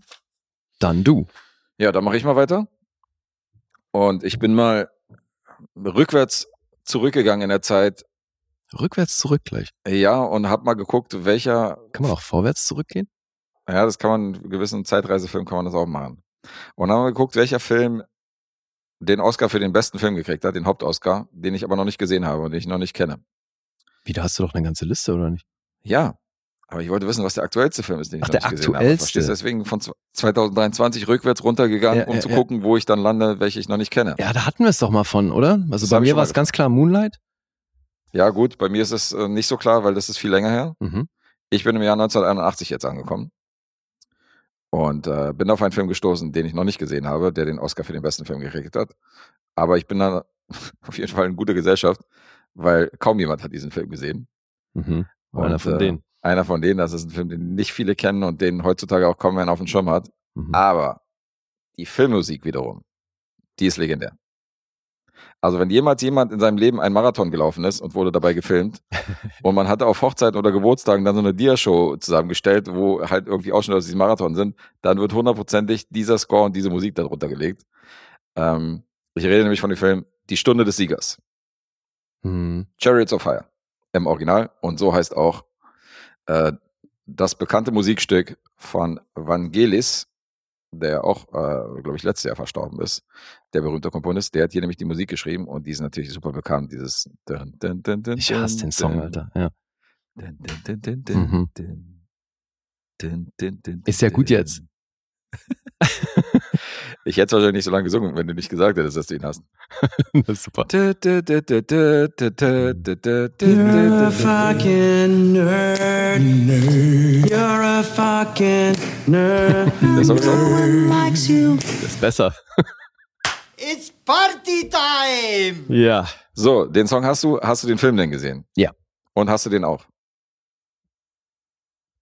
Das ist zu lange her, um das noch sagen zu können, aber einen großen Eindruck hat er bei mir nicht hinterlassen. Das, Hat keinen großen Eindruck da wird doch auch gerannt, oder nicht? Da wird eine Menge gerannt. Ja. Ja. da wird eine Menge gerannt, definitiv. Kennst ihn, aber hat nicht viel Eindruck hinterlassen. Ja, Mhm. kann ich ein bisschen nachvollziehen, komme ich später zu. Regisseur war Hugh Hudson. Sein bekanntester Credit neben dem hier ist wahrscheinlich Greystoke, die äh, Tatsam-Verfilmung mit äh, Christopher Lambert. Mhm. Da hat er Regie geführt. Und das Drehbuch stammt von Colin Welland. Der war mehr als Schauspieler tätig und hat in Kess, den ich erst vor zwei Episoden hatte, hat er äh, einen von diesen strengen Lehrern gespielt, die da so ein bisschen mit, äh, mit einem Stock unterwegs sind und die, die Schüler auch mal züchtigen. Mhm. Die Stunde des Siegers. So, der Film hat drei Zeitebenen. Er startet im Jahr 1978. Wir sehen alte Männer bei einer Beerdigung und die bringen gerade einen Kameraden in die Kirche zur letzten Ruhe. Und ähm, dann wird natürlich noch äh, sehr pathetisch erwähnt, nur noch wir zwei sind übrig, wir sind die Letzten unserer Art. Irgendwie sowas kommt in einem Dialog vor. Und dann springen wir zurück ins Jahr 1919. Irgendwie sowas ist auch gut. Ja, du weißt ja schon, in welche Richtung das geht, oder wenn ich das so erwähne. Mhm. So, wir springen jetzt zurück ins Jahr 1919 und hier haben wir zwei sehr schnelle Läufer, die befreundet sind und die sind beide Studenten der Traditionsuni Cambridge. Wir sind in Großbritannien, für diejenigen, die das nicht wissen, und die beweisen sich gerade ähm, und mm, messen sich so ein bisschen in Sachen Schwanzlänge, weil die sagen, dass sie den kompletten Campus einmal umrunden können, bevor die Glocke zwölfmal geschlagen hat. Mhm. Und ähm, bei dem ersten Gong rennen die halt los und die schaffen es beide ins Ziel. Und äh, du hast auch vom Fenster sehen, sieht der, De der Dekan und äh, seine Assistenten gucken dann auch aufmerksam zu und sind dann auch recht beeindruckt, wie, wie schnell diese Herren da sind. Mhm. Der eine von den beiden heißt Eric Little. Der ist ein gläubiger Christ aus Schottland. Und ähm, der andere heißt Harold Abrahams. Der wiederum jüdischer Herkunft. Dadurch gehört er natürlich nie so hundertprozentig dazu. Wenn dann abends irgendwie gefeiert wird, muss er auf Alkohol verzichten und ist dadurch immer so ein bisschen der. Also wie sagt er an einer Warum Stelle? muss der auf Alkohol verzichten? Ja, wegen seinem jüdischen Glauben und so, weil er halt irgendwie, keine Ahnung. Also klar dürfen die Alkohol trinken, aber damals war es halt so, wenn du ein guter Jude sein wolltest, hast du halt auf Alkohol verzichtet. So, so hat Ist hier, das so, so ja? hat das hier gesagt. Was, was soll ich sagen? Ja, okay. Ich frage ja nur. Hat er nicht, hat er nicht mitgefeiert. Okay. Und ähm, wie hat er so schön gesagt, also ich, einmal wurde er gefragt, irgendwie aus dem jüdischen Glauben wurde angesprochen und dann hat er gesagt, ja, ich werde zwar an den, ähm, ich werde zwar an den See mit rangebracht oder eingeladen, aber ich darf nicht rein, irgendwie sowas. Also so ist dann irgendwie die Parabel oder der Vergleich irgendwie. Mhm. Also er gehört nie hundertprozentig irgendwie zu dieser Truppe.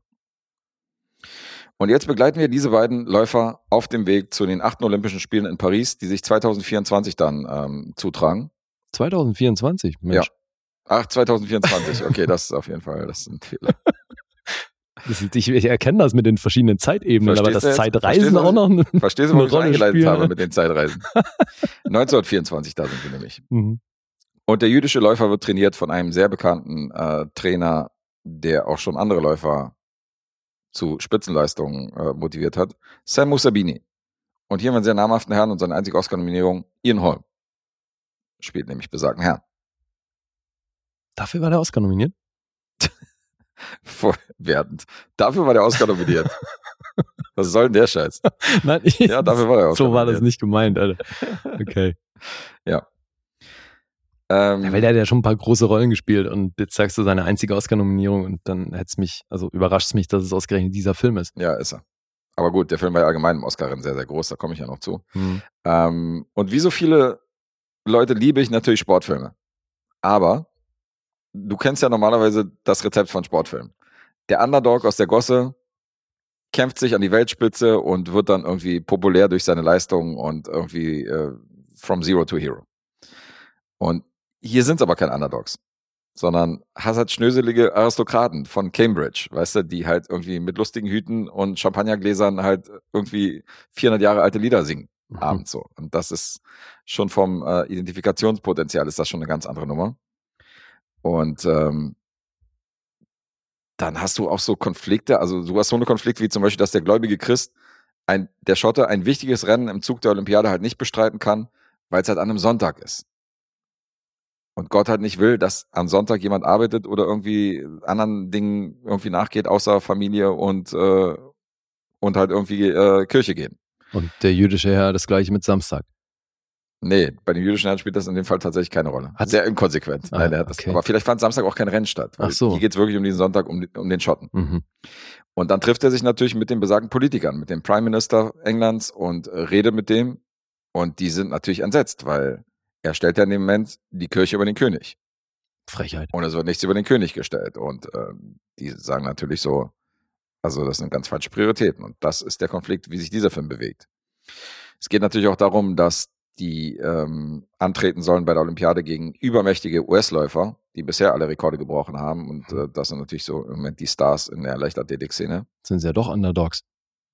Ja, in gewisser Weise sind es Underdogs, aber trotzdem halt Underdogs, die mit lustigen Hüten in der Uni best gekleidet mit Fliegen und Westen irgendwie äh, Lieder singen. Also das ist nicht Rocky, der hier irgendwie mit äh, in der Fleischerei irgendwie sich die Knöchel blutig haut. Das ist noch eine andere Nummer, was soll ich dir sagen? Und ähm, es hat sowieso einen sehr religiösen Überbau hier zum Teil, was ich natürlich äh, auch nicht mochte. Also er sagt an einer Stelle halt so, Gott machte mich schnell, das ist halt so meine Gabe und die muss ich halt irgendwie, äh, der muss ich halt nachgehen Mhm. weil das halt dieses Geschenk Gottes ist, womit er ausgestattet worden ist. Okay. Ja. Und das ist die Stunde des Siegers. Und das ist für mich definitiv nicht kein Film, der für mich den besten Oscar, äh, den Oscar für den besten Film kriegen sollte. Und äh, das ist immerhin der erste britische Oscar-Gewinner seit 1968, seitdem Oliver rausgekommen ist. Das hat Mhm. eine ganze Weile gedauert, ähm, nämlich ganze, ganze 13 Jahre, bis dann wieder ein Film aus Großbritannien an der Spitze war. Okay. Und ist ja auch hier eher selten. Auch danach noch. Mhm. Und ähm, der war siebenfach Oscar nominiert, der Film. Wow. Der hat vier gewonnen von den sieben. Krass. Der hat besten Film gewonnen. Der hat äh, für das Drehbuch hat er den Oscar gekriegt. Der hat für Kostüme den Oscar gekriegt. Und Vangelis hat natürlich den Oscar bekommen. Für Musik und Score. Bestes Drehbuch hat er auch gewonnen. Ja. Wow. Nominiert war Ian Holm ansonsten. Nominiert war ähm, der Regisseur, Hugh Hudson. Und nominiert war auch der Schnitt. Das sind die drei Oscar-Nominierungen, die leer ausgingen. Mhm. Und der Cast ist jetzt nicht allzu bekannt, also es sind ist schon ein bisschen britische Filmgeschichte ist mit drin. John Gilgood kennt man definitiv aus Beckett und aus Arthur. Den hat man schon mal das eine oder andere Mal gesehen. Ich hatte ihn hier in Shooting Party, als wir mit den Ja Here Boys aufgenommen haben. Alice Creech spielt hier noch mit in jungen Jahren. Das ist ähm, die Borg Queen aus Star Trek. Haben wir auch bei äh, Gretel and Hansel gesehen, als, als alte Hexe und so. Also die kennst du in älteren Mhm. Semestern. Die ist immer noch präsent. Richard Griffiths ist ein Gesicht, was man schon mal gesehen hat. Das ist der äh, Onkel Vernon aus der Harry Potter-Reihe, bei dem er gewohnt hat. Ah Der so etwas Mhm. fülliger. Ja. Aber ganz kurz, also er spielt ja hier so diesen Empfangstypen, den Portier, der die halt, äh, wenn die halt in Cambridge ankommen oder irgendwie bei dieser Olympiade, dann tragen die sich halt eine Liste ein, er steht da irgendwie ein und macht halt irgendwie, hat halt so zwei, drei Dialogzeilen und das war's dann. Krass. Und dann haben wir noch unter den amerikanischen Sportlern, unter den Spitzensportlern haben wir einen Läufer, das ist ein bekanntes Gesicht, das ist nämlich Brad Davis. Und Brad Davis ist der, der die Hauptrolle gespielt hat in Midnight Express, Ach ja. den mhm. sie inhaftiert haben. Der spielt hier einen der Läufer, also den äh, habe ich natürlich auch gleich erkannt, dachte, ach, guck mal hier. Mhm. Eins seiner Credits, der ist ja auch relativ jung gestorben. Und das ist die Stunde des Siegers. Also ein bisschen underwhelmed, wenn ich hier so sehe, sieben Oscar-Nominierungen, Riesenfilm, aber wie ich schon meinte, die Filmmusik und der Score an sich ist viel präsenter und bekannter als der Film an sich. Mhm. Also viele, alle kennen die Musik, aber keiner kennt den Film, der dahinter steht. Ja Und- gut, aber was heißt jetzt ein bisschen underwhelmed? Wie Ja, ging's dir mit der Lauflänge? Ja, die Lauflänge beträgt 125 Minuten. Auch hier brauchst du ein bisschen Sitzfleisch.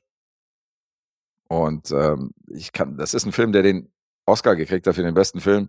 Insofern ist das natürlich kein Eierfilm. Das ist keine Gurke. Das ist Naja. ein gut gemacht. Ja, Muss, also für, ist für mich nicht das Kriterium, aber ja. Okay. ich kenne keinen, ehrlich gesagt. Also wenn ein Film Oscar-Rennen ist oder so, dann kannst du sagen, du magst ihn nicht oder den findest du langweilig oder er ist öde. Aber jetzt zu sagen, das ist ein absoluter Drecksfilm oder ein scheiß Schauspieler und die stimmt gar nichts oder das ist Billo, das ist einfach, also es ist schon, hat schon irgendwie Hand und Fuß, wenn du so einen Oscar-Film hast, wie ich finde. Mhm. Und äh, wenn du weißt, was ich meine. Ja. Und so ist der natürlich auch. Das ist grundsätzlich handwerklich ein guter Film, aber der Funke will halt nicht so richtig überspringen. Und ich habe es vorhin erwähnt, ähm, beziehungsweise war das in der letzten Episode, weil wir jetzt wieder zwei Episoden aufnehmen. Jedenfalls sehen die auch alle aus, als wären die 45. Mhm. Weißt du? Und die sitzen da und spielen halt so Studenten von Cambridge, die halt irgendwie Ja. 22, 21 Jahre alt sind. Und die sehen halt alle super alt aus. Wie korreliert das denn mit dem Alter der Schauspieler? Hast du mal geguckt? Nee. Habe ich nicht verglichen, ehrlich gesagt. Mhm. Ja. Okay. Ja, ja. Das hilft nicht. ist alles so ein bisschen störend, aber insgesamt ist das natürlich ein solider Film. Also ich kann ihn, ich kann ihn jetzt nicht so abstrafen, dass ich sage, der ist jetzt Schrott, aber ich finde, der ist ein bisschen überbewertet und äh, gerade was, was eine siebenfache Oscar-Nominierung angeht, ist das schon, äh, ist das schon wirklich ein bisschen zu viel Hm. Lorbeeren, um Hm. mal im Sportterm zu bleiben. Na gut, das passt so ein bisschen zu dem Gefühl, was ich über, äh, von dem Film habe.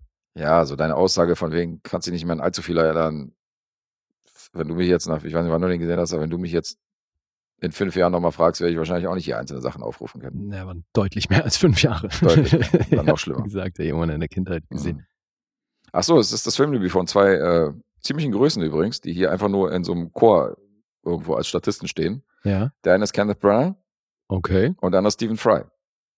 Krass. Also durchaus zwei Namen, die später noch Karriere gemacht haben, die sieht man, also die, da muss man schon genau hingucken, damit man die beiden hier in dem Film findet. Wie witzig. Das habe ich auch wirklich nur nachgelesen. mhm.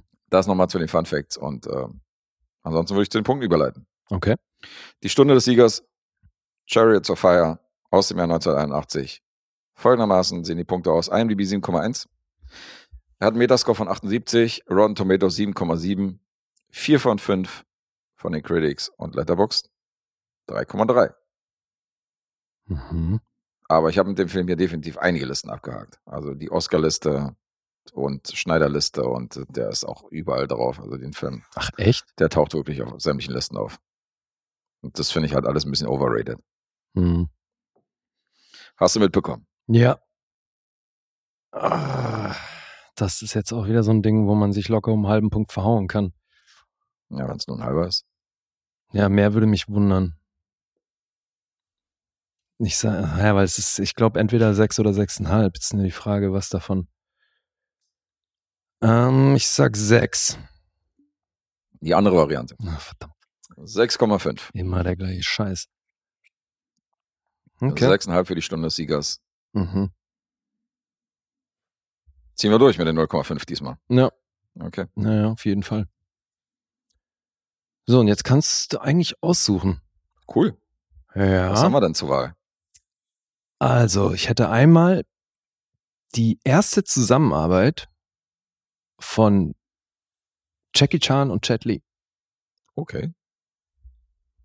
Dann hätte ich ein Mumblecore-Film, ein Genre, was ja relativ neu ist und sich ja bei manchen zumindest großer Beliebtheit erfreut.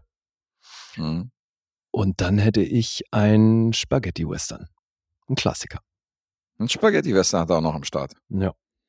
Was haben wir denn jetzt hier? Wir haben Ratchet besprochen, Transformers und die Stunde des Siegers. Um jetzt hier mal ein bisschen nach Abwechslung zu gehen. Mhm. Ja, Martial Arts für Abwechslung. Mumblecore definitiv auch. Na? Und der Spaghetti-Western, also im Grunde genommen könnte ich jeden von den drei nehmen, um eine gute Abwechslung. Aber der Spaghetti-Western ist wahrscheinlich näher dran an die Stunde des Siegers, deswegen entscheide ich mich für den Mumblecore-Film. Okay.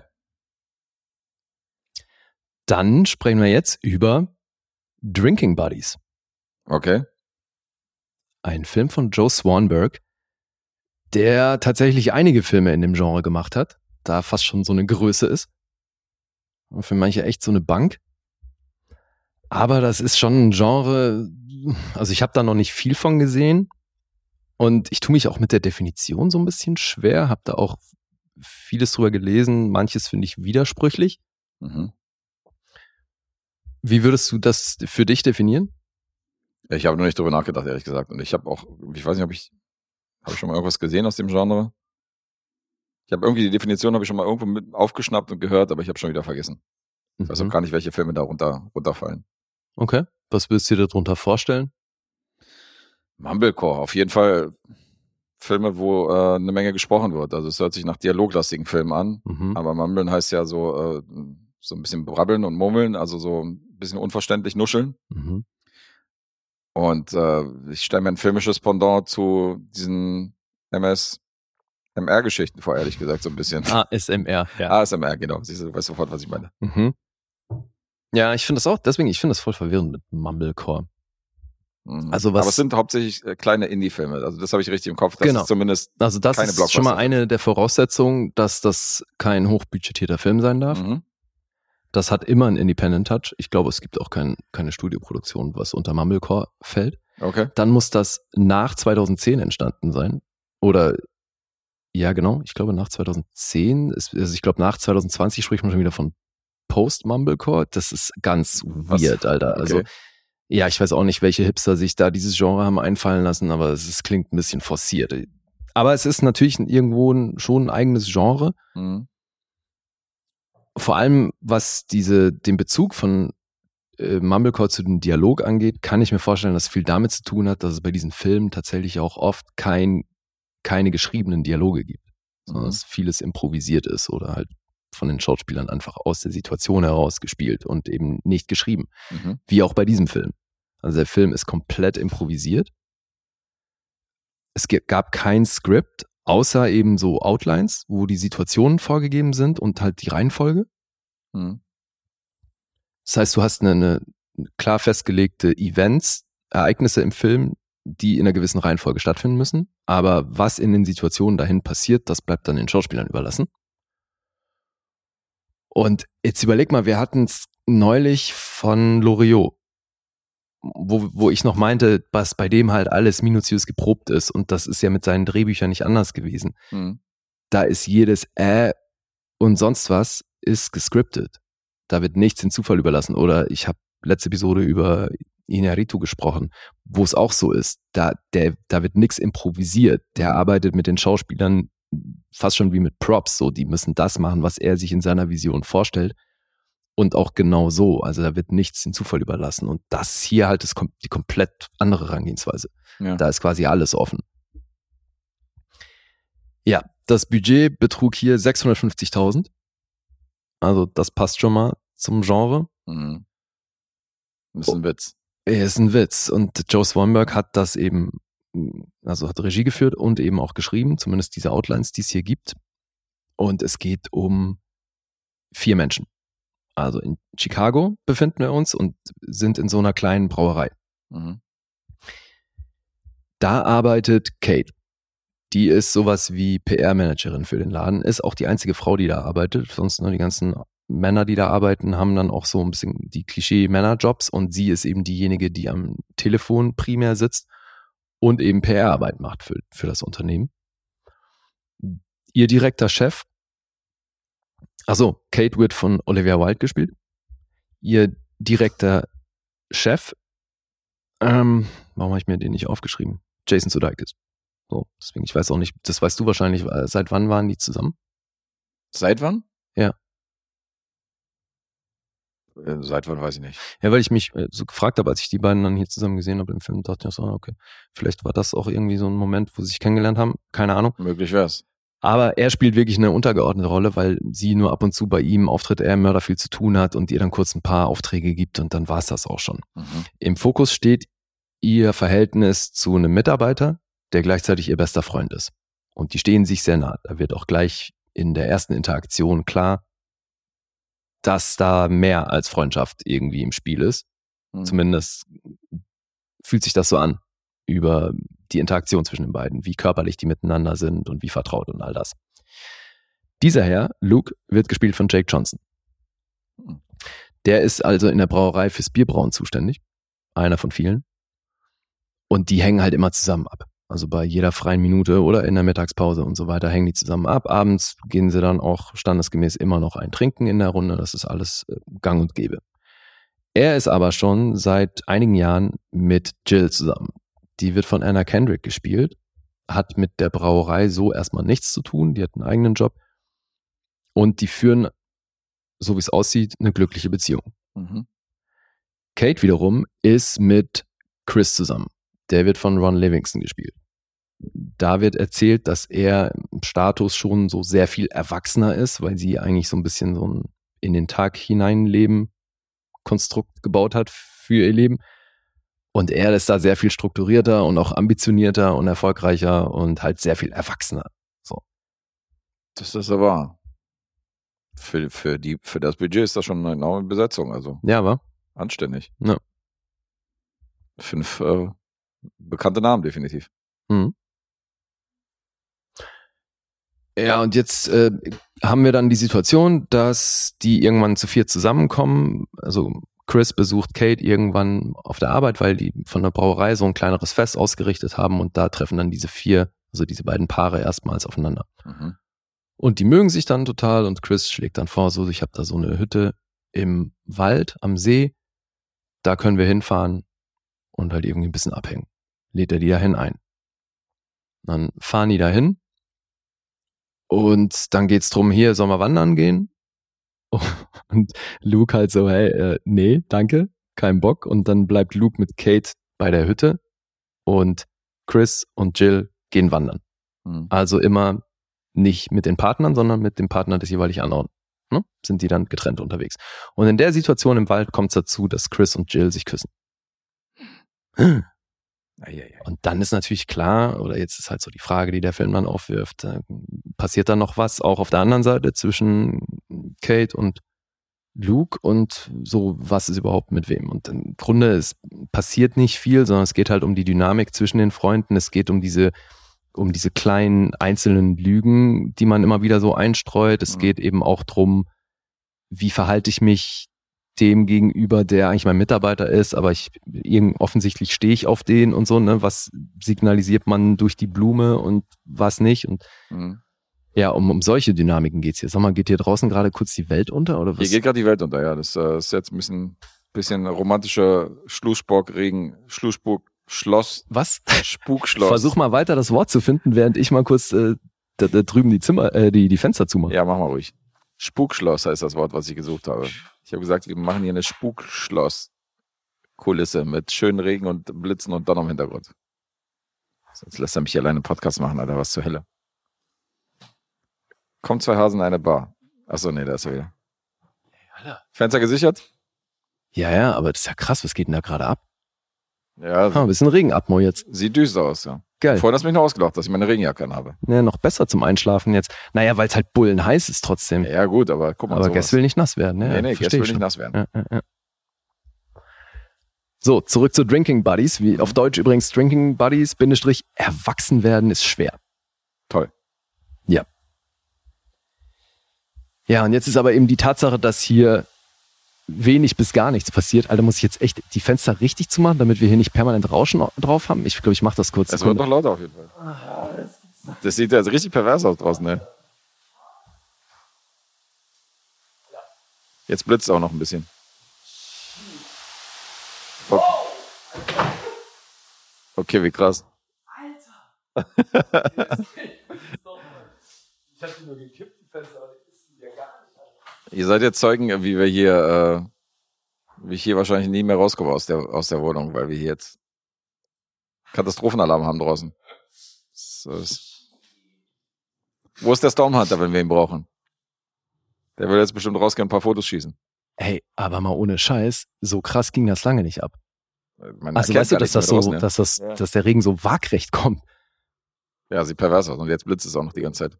Crazy. Schade, dass er kein Horrorfilm. äh, Das wäre jetzt eine. Könntest jetzt eine Kerze anmachen, das Licht aus und dann. Ja, du, ich warte nur auf den, auf den Stromausfall und dann ist alles, was wir aufgenommen haben, für, für die Tonne. Das ist ja super. Das wäre toll. Mensch, äh, Event-Podcast heute. Krasser Scheiß. Ja, bei uns passiert mehr als bei Drinking Buddies, weil das ist echt ein Problem bei dem Film. Mhm. Dass halt nichts passiert. Und also, Also es so mündet nicht in sehr einer großen Swingerparty, weil so, äh, darauf habe ich mich jetzt gefreut, vielleicht, wenn, er- wenn du meinst, die beiden sind unterwegs und die beiden sind unterwegs, dachte vielleicht, wäre das das Grand Final, dann würde sich das vielleicht lohnen. naja gut, also äh, wenn du eine Person hier nackt sehen möchtest, ich glaube, die einzige, bei der sich das lohnt, die zieht sich auch tatsächlich aus. Ich hoffe, es ist die, an die ich denke, ja. Ja. Okay. Cool. Ja, das war wohl auch ihre Idee. Na, das war's dann auch. Deswegen, nein, das, das wird nicht passieren. Und es ist halt wirklich, also die, Aus, die einzelnen Ausschläge dem Mensch. Film so, Wo Jason Sudeikis sie auf ein Date eingeladen hat. Der da gerade so hinter der Kamera stand und gesagt hat, hm, Moment. gib dir mal hier meine Telefonnummer.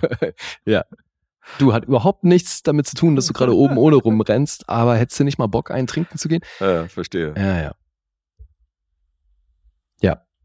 Ja, Olivia Wilde hat im Interview auch gesagt, dass das Bier, was hier getrunken wird, tatsächlich echtes Bier war, weil die haben ja in einer echten, in einer echten Brauerei gedreht, also müssen ja auch, weil mit dem Budget und so war natürlich nichts anderweitig zu machen. Mhm.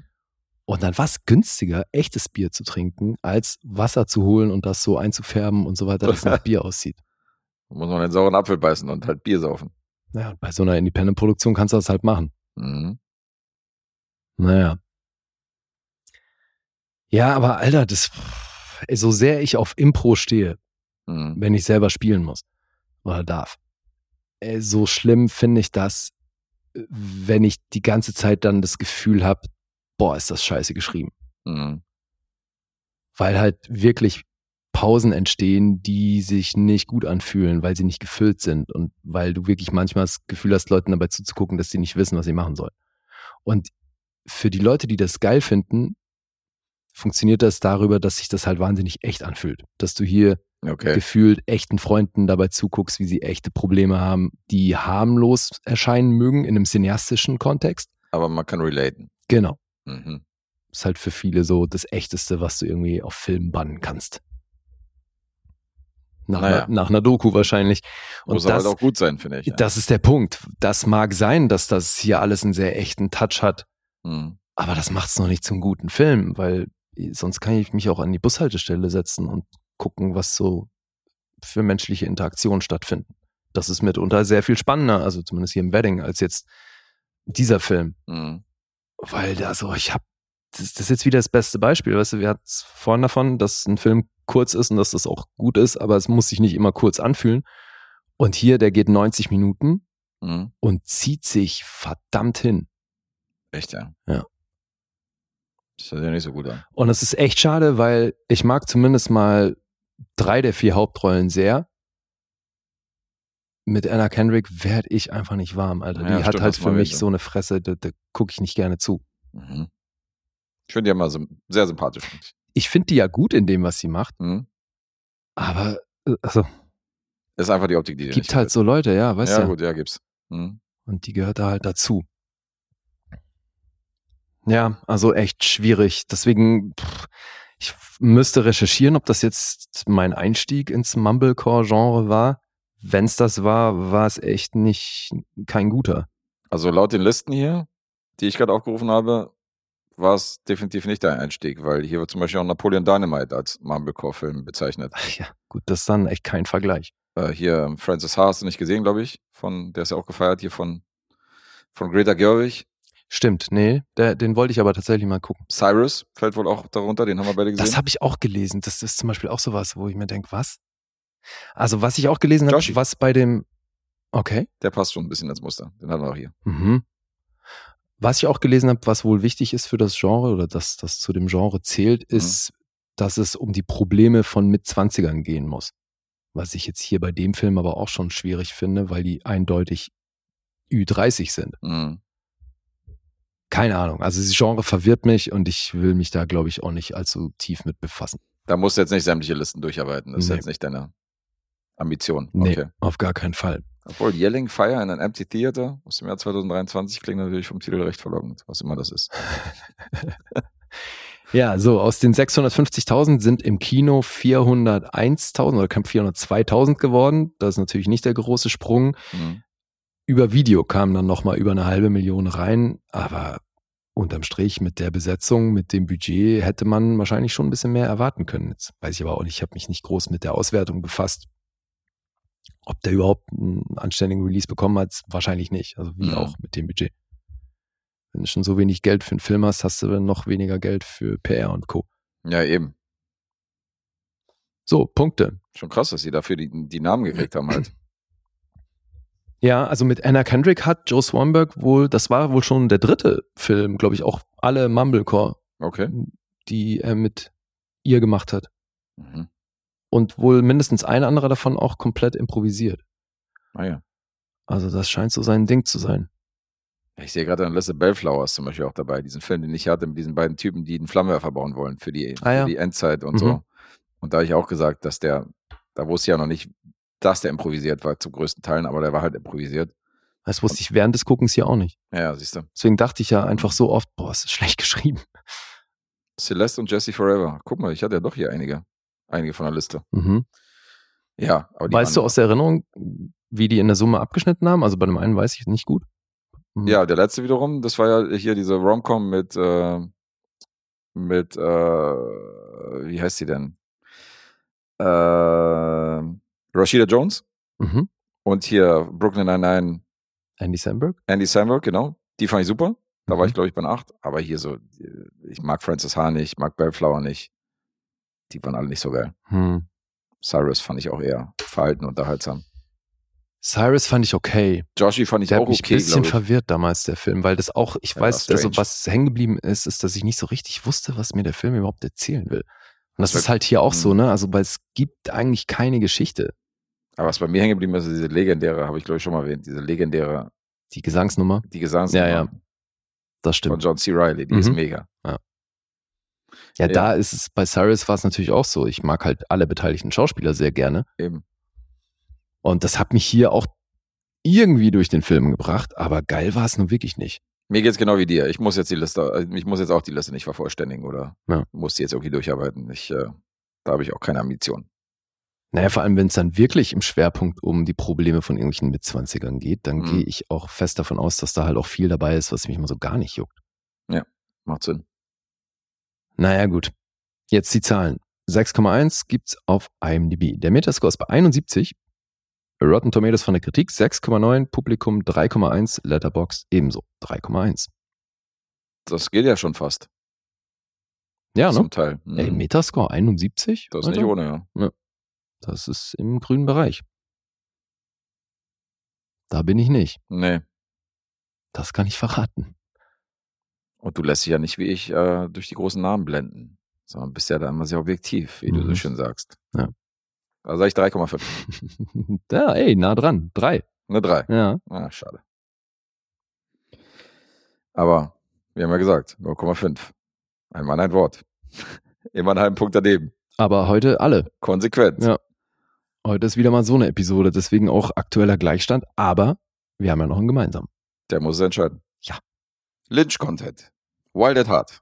Wild at Heart. Endlich. Für unseren Kumpel Jens Man. Mhm. Schönen Gruß dahin. Ja, liebe Grüße. Und ähm, ja. Jetzt erstmal Punkterad. Gucken, ob wir wieder 0,5 daneben liegen oder ob es diesmal einen Sieger gibt. Ja, Mann, ey, das, ich habe da natürlich lange drüber nachgedacht. Ich finde bei dem Film, Hast du wieder was notiert? ja, habe aber auch da wieder lange mit mir gehadert. Lass äh, dem Publikum gerne an deinen Gedanken teilhaben. Ich weiß nicht, ob das so von Vorteil ist, weil du musst meine Punkte ja auch raten. Ach so. Ich dachte, das hat äh, äh, deine äh, Angehens, äh, Herangehensweise hat ja nichts mit meiner Herangehensweise zu tun, hätte ich jetzt gedacht. Nee, das stimmt Du schon. redest Aber ja über meine Meinung. ja, ja, Aber- ja. Aber ich weiß halt nicht, ob da nicht was mit einfließt, weil ich habe das ja dann, also wie ich das wahrnehme, das spielt da ja mit rein. Weißt du, ich meine? Sollte es eigentlich nicht, aber wie du meinst. Nein, aber wenn ich jetzt m, beschreibe, wie ich bei den Punkten gelandet bin, dann sehe ich da die Möglichkeit, dich zu beeinflussen. Das möchte ich natürlich nicht. Deswegen, Punkteraten über Unterhaltung äh, stellen, ja? Über den Unterhaltungsfaktor des Publikums. Unglaublich, Alter, was für Prioritäten. was denn? Wir können danach äh, gerne ausführlich drüber sprechen. Na gut, schieß los. Ich sag acht. Mhm. Okay. Ich sag siebenhalb. Mhm. Na dann. Möchtest du erzählen, was hier geht? Bin gespannt. Bin gespannt. Ja, äh, bin gespannt, wo du letztendlich gelandet bist. Ich habe ja gerade noch Gedanken, so, wo du hier wohl, wie du den Film wohl fandest. Mhm. Äh, ja, kann ich machen. Ich kann es versuchen. Okay. Also es ist ähm, die Geschichte von Sailor und Lula, wie der deutsche Titel oder der Beititel nochmal äh, gut beschreibt. Und ähm, Sailor wird gespielt von Nicolas Cage, Mhm. Lula wird gespielt von Laura Dern. Die beiden sind in Love Oh ja. und äh, schwer verliebt. Mhm. Und am Anfang gibt es eine, äh, eine Veranstaltung, eine Feierlichkeit. Und äh, die Mutter von Lula kommt äh, unserem Kumpel Sailor etwas zu nah auf Toilette und will dann auch von ihm befriedigt werden. Und äh, kurz danach, Ja, das sehen wir da ja noch nicht. naja, das sehen wir dann noch nicht, das sehen wir erst in der Rückblende später. Aber ähm, wir sehen auf jeden Fall, dass wie, wie, ist denn, wie ist denn das zu diesem Handgemenge gekommen überhaupt? Na, die Mutter. Die Mutter beauftragt den Tod von Sailor. Also die hat da einen Typen dabei und Da geht schon los. der schnappt sich Sailor und sagt, hier, die Mutter wollte, dass ich dich umbringe. Hat ein Klappmesser dabei und will ihn abstechen. Stimmt, und Sailor wehrt sich. Ja, der macht immer kurz frisch. Sailor wehrt sich, der Typ stirbt und ähm, Sailor kommt ins Gefängnis. Ja, wobei, das klingt jetzt nach so einem Affektmord, ne? Irgendwie so Totschlag, dumm gelaufen. Aber der, der masht den ja schon ordentlich her. Also das, der nimmt ja wirklich billigend in Kauf, dass der dabei drauf geht. Weil der halt den, mit seinem Boden, äh, mit dem Kopf gegen den Boden hämmert und gegen die Wand wirft und sonst was. Also, Aber offensichtlich amerikanisches Justizsystem hatten wir ja neulich bei American History X. Ja. Drei Jahre wieder raus. Waren es drei Jahre? War doch auch wieder so, oder? ja, irgendwie sowas. Irgendwie sowas. Ja. Also insofern kannst du da, kannst du da gern mal äh, Leute den Bürgersteig kosten lassen und äh, kommst nach drei Jahren wieder in die Freiheit. ja, na gut, jetzt ist Sailor natürlich auch weiß. Ja gut, das sind alles, äh, das sind alles Sachen, die kommen natürlich noch erschwerend dazu, jetzt diese Rassendiskussion noch einzubringen. Aber allgemein ist das Justizsystem da schon eher, also bei der, bei der ersten Tat sind die da schon eher locker unterwegs. So, wenn du andere Länder siehst, da kriegst du eine Todesstrafe oder Mhm. sitzt halt ein Leben lang im Gefängnis für so eine Sachen. Und er wird abgeholt, natürlich von seiner großen Liebe Lula. Und ähm, die Mutter ist aber immer noch nicht gut auf ihn zu sprechen. Und äh, will ihn immer noch begraben unter der Erde sehen, weil sie der Meinung ist, das ist auf jeden Fall kein Umgang für meine Tochter. Und äh, sie will ihre Tochter beschützen, um jeden Preis. Und deswegen schickt sie da so diverse Leute los, äh, die dann Sailor umbringen sollen. Mhm. Na, sie hat so ein, da, ist das ihr Partner? Oder zumindest gibt sie ihm das Gefühl, dass er so Ja, sie manipuliert die große. Liebe ist und die, Ja. ja, Die Rolle von Harry Dean Stanton, meinst du? genau, benutzt den schon ziemlich, aber den schickt sie ja erstmal los, die beiden zu finden, weil sie wohl weiß, wo die jetzt untergekommen sind. Mhm. Die sind eigentlich davon gefahren und er fährt dann hinterher und dann werden da aber, setzt sie halt noch andere Leute. Eben, ja, um Darauf an, sicher ja. zu gehen. Und die werden dann auch teilweise immer, also immer konsequenter oder psychopathischer, drücken wir es mal so aus. Also Ja. so die Rolle von Harry Dean Stanton ist ja noch relativ normal. So der, der ist halt über beide Ohren verliebt in die, in die Mutter, in Diane Ladd und macht halt alles für sie, aber der ist jetzt nicht so von Natur auf komplett böse, so wie die anderen. Nee, oder? genau. Aber da gibt's ja wohl noch so eine Art Mafiosi oder halt irgend so ein Gangster-Boss, Mhm. Santos, mit Ja. dem Sailor früher auch zu tun hatte. Der ist für den gefahren. Mhm. Und deswegen hat er wohl selber auch ein großes Interesse dran, Sailor aus dem Weg zu schaffen. Also der nimmt das Ding dankend an. So Ja. sieht's zumindest aus. Das ist Ja. richtig. Und dann ähm, flüchten unsere beiden, unser, unser Hauptpärchen, und fahren erstmal quer durch die Vereinigten Staaten. Mhm. Und jetzt haben wir so ein Roadtrip-Szenario.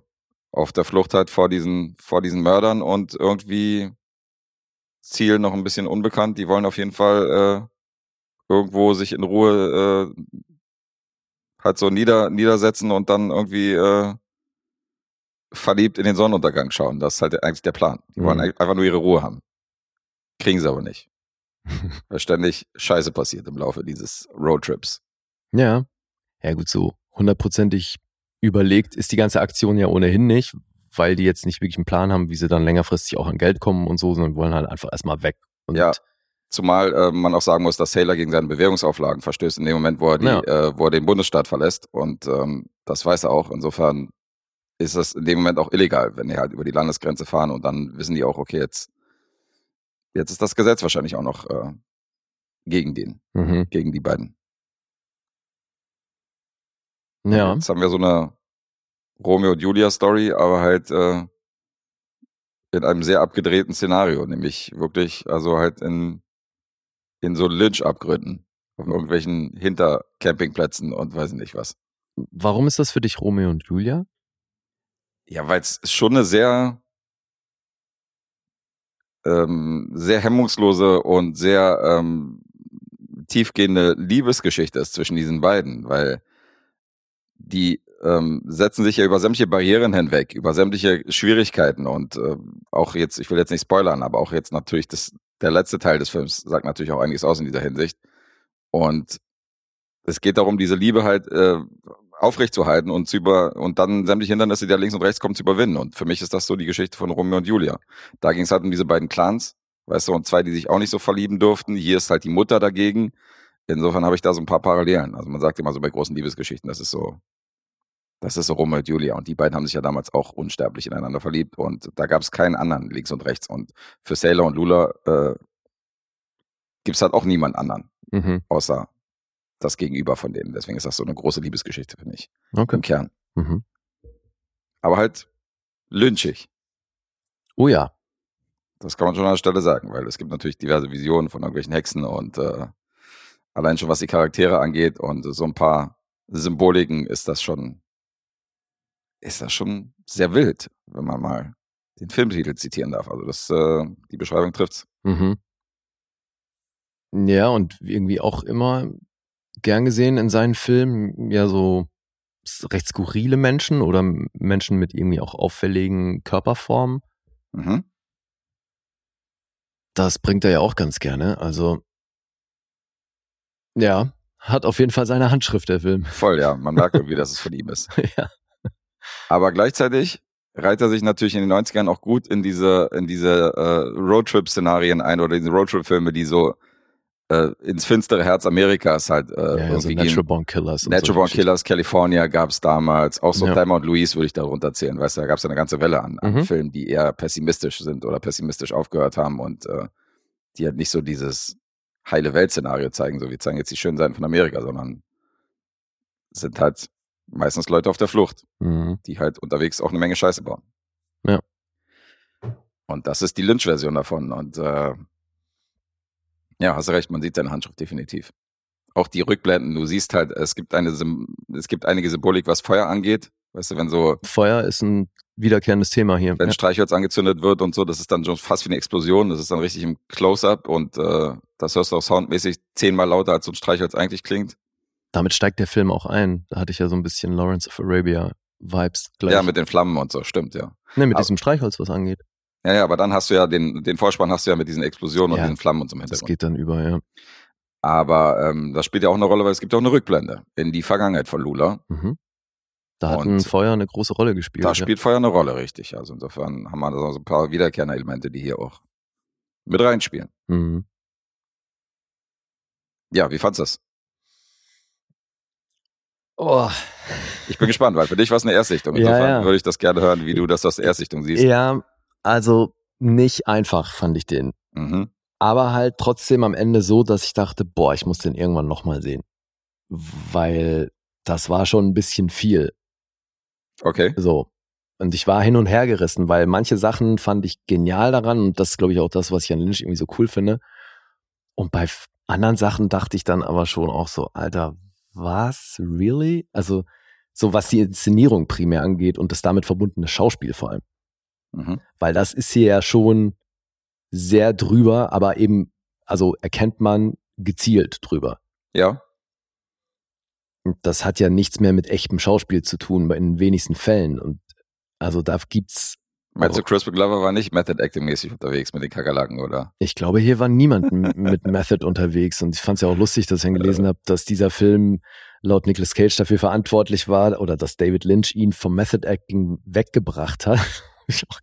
Sehr geil. Mhm. Äh, Nicolas Cage, der alte Method Actor. Ja, ich, äh, also eben bei manchen Figuren hat das für mich total gut funktioniert, weil ich es irgendwie mörderfaszinierend fand. Allen voran wirklich Nicolas Cage, Mhm. weil irgendwie sieht man dem an, dass der hier mit sehr viel Freude hohl dreht. Oder halt da einfach ne, so losgelassen drauf losspielt. Cage doing Cage things. Ja. Bei Laura Dern hat mir das nicht immer, also da gab es auch so den ein oder anderen Cringe-Moment. Und auch bei ihrer Mutter, ey, wo ich dachte so, Alter, was zur Hölle macht sie da in manchen Szenen?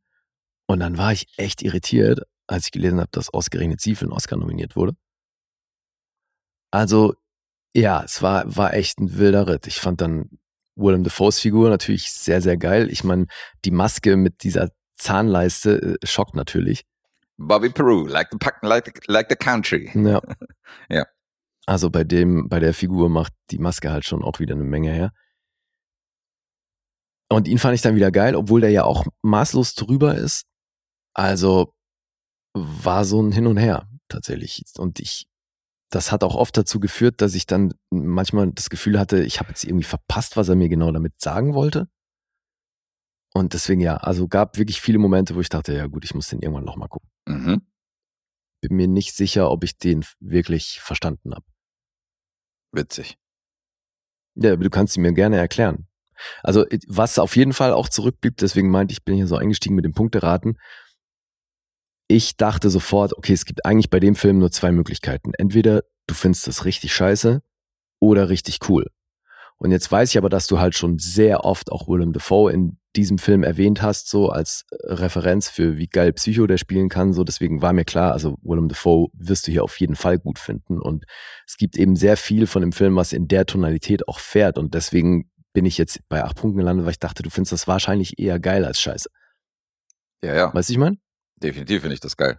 Ja, Also ich kann du, das war, konnte ich ja nicht wissen. Also, Nee, nee, weil es hätte ja genauso gut sein können, dass du hier denkst, so, Alter, was zur Hölle soll das denn? Ja, das würde wahrscheinlich anders aus, ausgehen, äh, je nachdem, wann wir diesen Podcast hier gemacht hätten, weil ich kann ja mal die Chronik von, von mir und Wild at Heart äh, Ach, hat sich verändert. mal kurz ans. Herz legen. Das hat sich definitiv verändert. Aber Siehst du? Wild at Heart war der erste David Lynch-Film, den ich überhaupt gesehen habe in meinem Leben. Okay. Irgendwann, in den, äh, irgendwann als er rausgekommen ist. Mhm. Und ich konnte gar nichts damit anfangen. Mhm. Ich habe ihn gesehen und dachte, was ist das für ein komischer Film? Was ist das ist ja komplett wirr und so weiter, das ist totaler Schwachsinn. Ja, weil eben das Und- Spiel der Leute das einem auch nicht leicht macht, das wirklich ernst zu nehmen. Ja, ich war halt auch damals nicht reif äh, für, für David Lynch. Ich muss halt wirklich so sagen, wie es ist.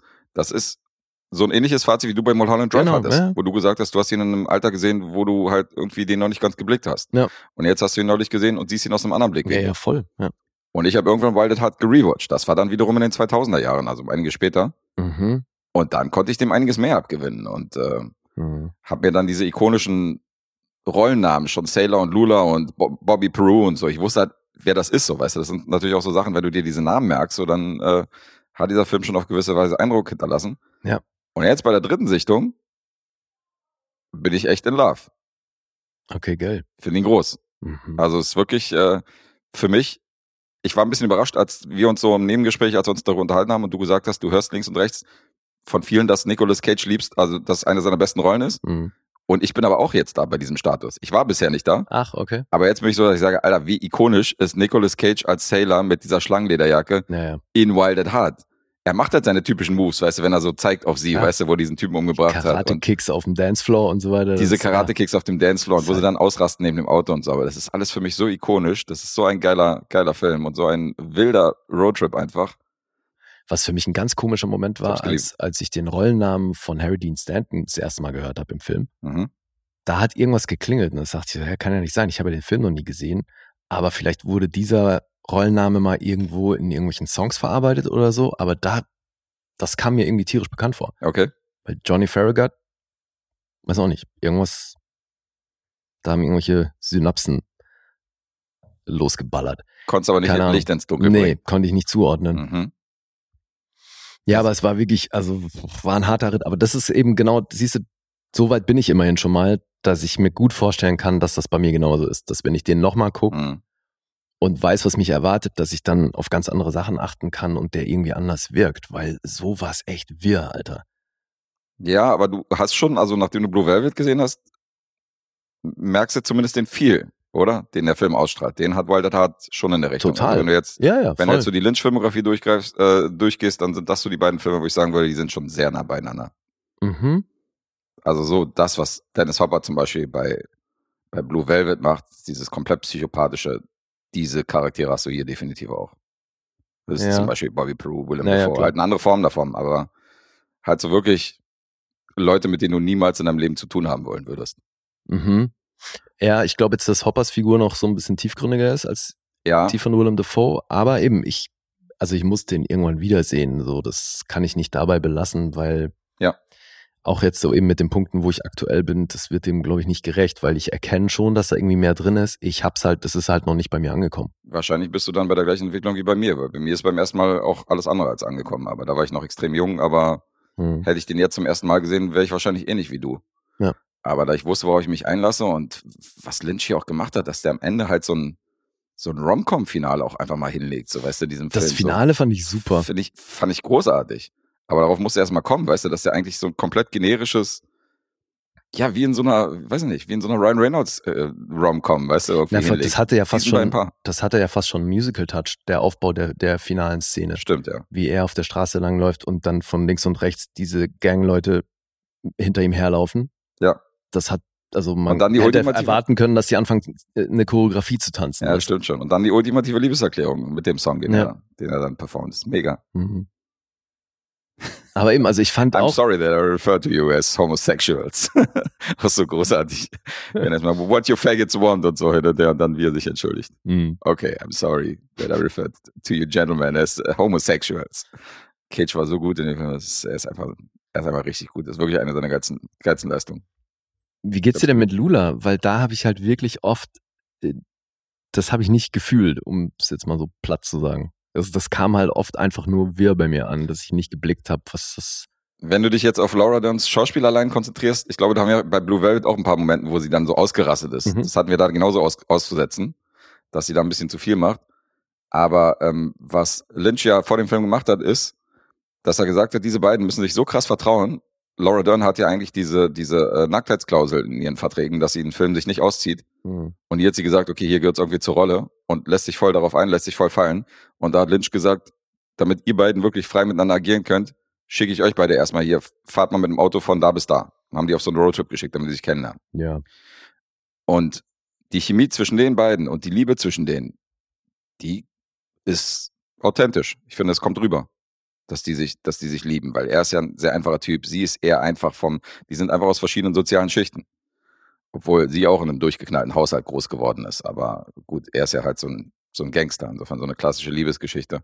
Und die Chemie zwischen den beiden macht das Schauspiel von ihr wiederum, wiederum wett, finde ich. Ich finde, irgendwie war das sexy, die Beziehung zwischen denen. Mhm. Ja, weil es aber schon auch primär über Sex funktioniert hat. Also die sexuelle Anziehung ist ja so ein bisschen die Basis für deren Liebe. Ja, auch, definitiv. Und klar, die Chemie funktioniert auch. Mhm. Nur, ich weiß nicht, ob man es bei Nicolas Cage einfach mehr gewohnt ist, dass der so spielt. Uns deswegen nicht negativ aufgefallen ist jetzt Mhm. bei mir. Bei Laura Dern, wie gesagt, so vereinzelt habe ich mich da echt schwer getan. Und bei Diane Ladd auch, Alter. Also gab eben so ein paar Figuren, da hat das für mich noch nicht so funktioniert. das hat mich für mich, äh, für mich hat das alles funktioniert, also Diane Ladd, Laura Dern und Co., weil die eben in einer Riege waren mit mit diesem übertriebenen Charakter, mit dem Schauspiel von Willem Dafoe, Crispin Glover in der Rolle, Nicolas Cage, das war ja alles so ein bisschen drüber. Das Ja, war ja, eben. Das war ja alles, das war ja wie so ein das Comic. ja, das finde ich so abgefahren, dass halt bei manchen ist es mir, äh, hat es gut funktioniert und bei anderen ist es mir aber irgendwie negativ aufgefallen. Okay. Also eine subtilen Charaktere wie Harry Dean Stanton suchst du ja eher mit der Lupe hier. Also Mhm. selbst die Nebenrollen hier, ähm, hier äh, Grace Zabriskie zum Beispiel. Weißt du, diese durchgeknallte Ja, ja, Alte klar. gespielt hat. Oder ja, auch Calvin Lockhart. Also, Kevin klar. Lockhart, genau. Und Isabella Rossellini mit dieser Perücke, wo du siehst, dass sie eine Perücke aufhat, Ja. weißt du. Was ich interessanter fand, weil ähm, Wild at Heart ist ja nach dem Buch von Barry Gifford verfilmt worden Mhm. und ist ja der Autor von Perdita Durango. genau, und das ist ihre Figur. Und das ist Ja. die Figur, das ist praktisch Rosie Perdita, Perez, ja. die äh, ja, die lustigerweise hier von Isabella Rossellini verkörpert wird. Das Mhm. finde ich auch übergreifend auf einen anderen Film eigentlich auch interessant in der Hinsicht. Prue Taylor Windsor war noch in einer Nebenrolle. Ja. Sharon Fenn, die wir natürlich aus Twin Peaks kennen. Sag mal, hattest du auf dem Schirm, mit welchem Regisseur Isabella Rossellini mal verheiratet war? Ja, Das wusste ich nicht. hast du nicht gewusst? Nee, Okay, ist so abgefahren. doch, doch, die waren ganz lange mal verheiratet. Naja, keine drei Jahre oder doch knapp über drei Jahre, ganz lange, weiß ich nicht. Also Nicht für, Holly für? Hollywood-Verhältnisse vielleicht, ja. Wir sprechen von Scorsese. Okay, das habe ich nicht gewusst. Ich dachte, die waren länger verheiratet. Nee, Scorsese und Rossellini. 79 bis 82. Okay. Ja. Wusste nicht. Ja, ja, aber ihre Figur ist auf jeden Fall auch cool. Also eben, es war echt ein Ritt. Ja, dann, wo die auch so über diesen Freeway fahren und dann ist dieser Autounfall, wo du überall diese, diese Körperteile liegen siehst und äh, die Rolle von Sherilyn die dann so verirrt durch die Gegend läuft. Das hat alles so ein bisschen was Psychedelisches. Und wenn du dich darauf einlässt und so weiter, dann hast du schon, hast du schon einen geilen Trip. Einen wilden, wilden Film. Und äh, der mir super gefallen hat. Also ist Mhm. echt schon Lynch, Lynch, äh, einer von Lynchs Finest, wie ich finde. Okay, Aber- erzählt er denn für dich noch mehr als diese Liebesgeschichte? Also hast du, erkennst du hier irgendwie noch andere Ebenen?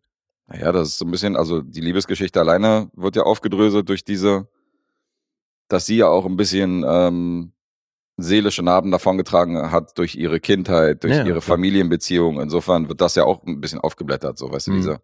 Fand ich übrigens spannend, ne? weil einer, einer der Losfilme, die ich habe, The Tale, da Mhm. spielt ja Laura Dern Haupt, die Hauptrolle. Okay. Und ich habe die Synopsis gelesen und es klingt so, als wäre das auch eine Aufarbeitung von solchen Erfahrungen in der Kindheit. Ah ja. Ich irgendwie ganz witzig. Finde Gibt es eine Parallele, ja. Okay, ja, also dass das, das äh, so ein bisschen diese Liebe untermauert, verstehe ich. Aber ich meine jetzt so, also eben abseits von der Handlung. Also gibt dir der Film noch irgendwie was, was darüber hinausgeht?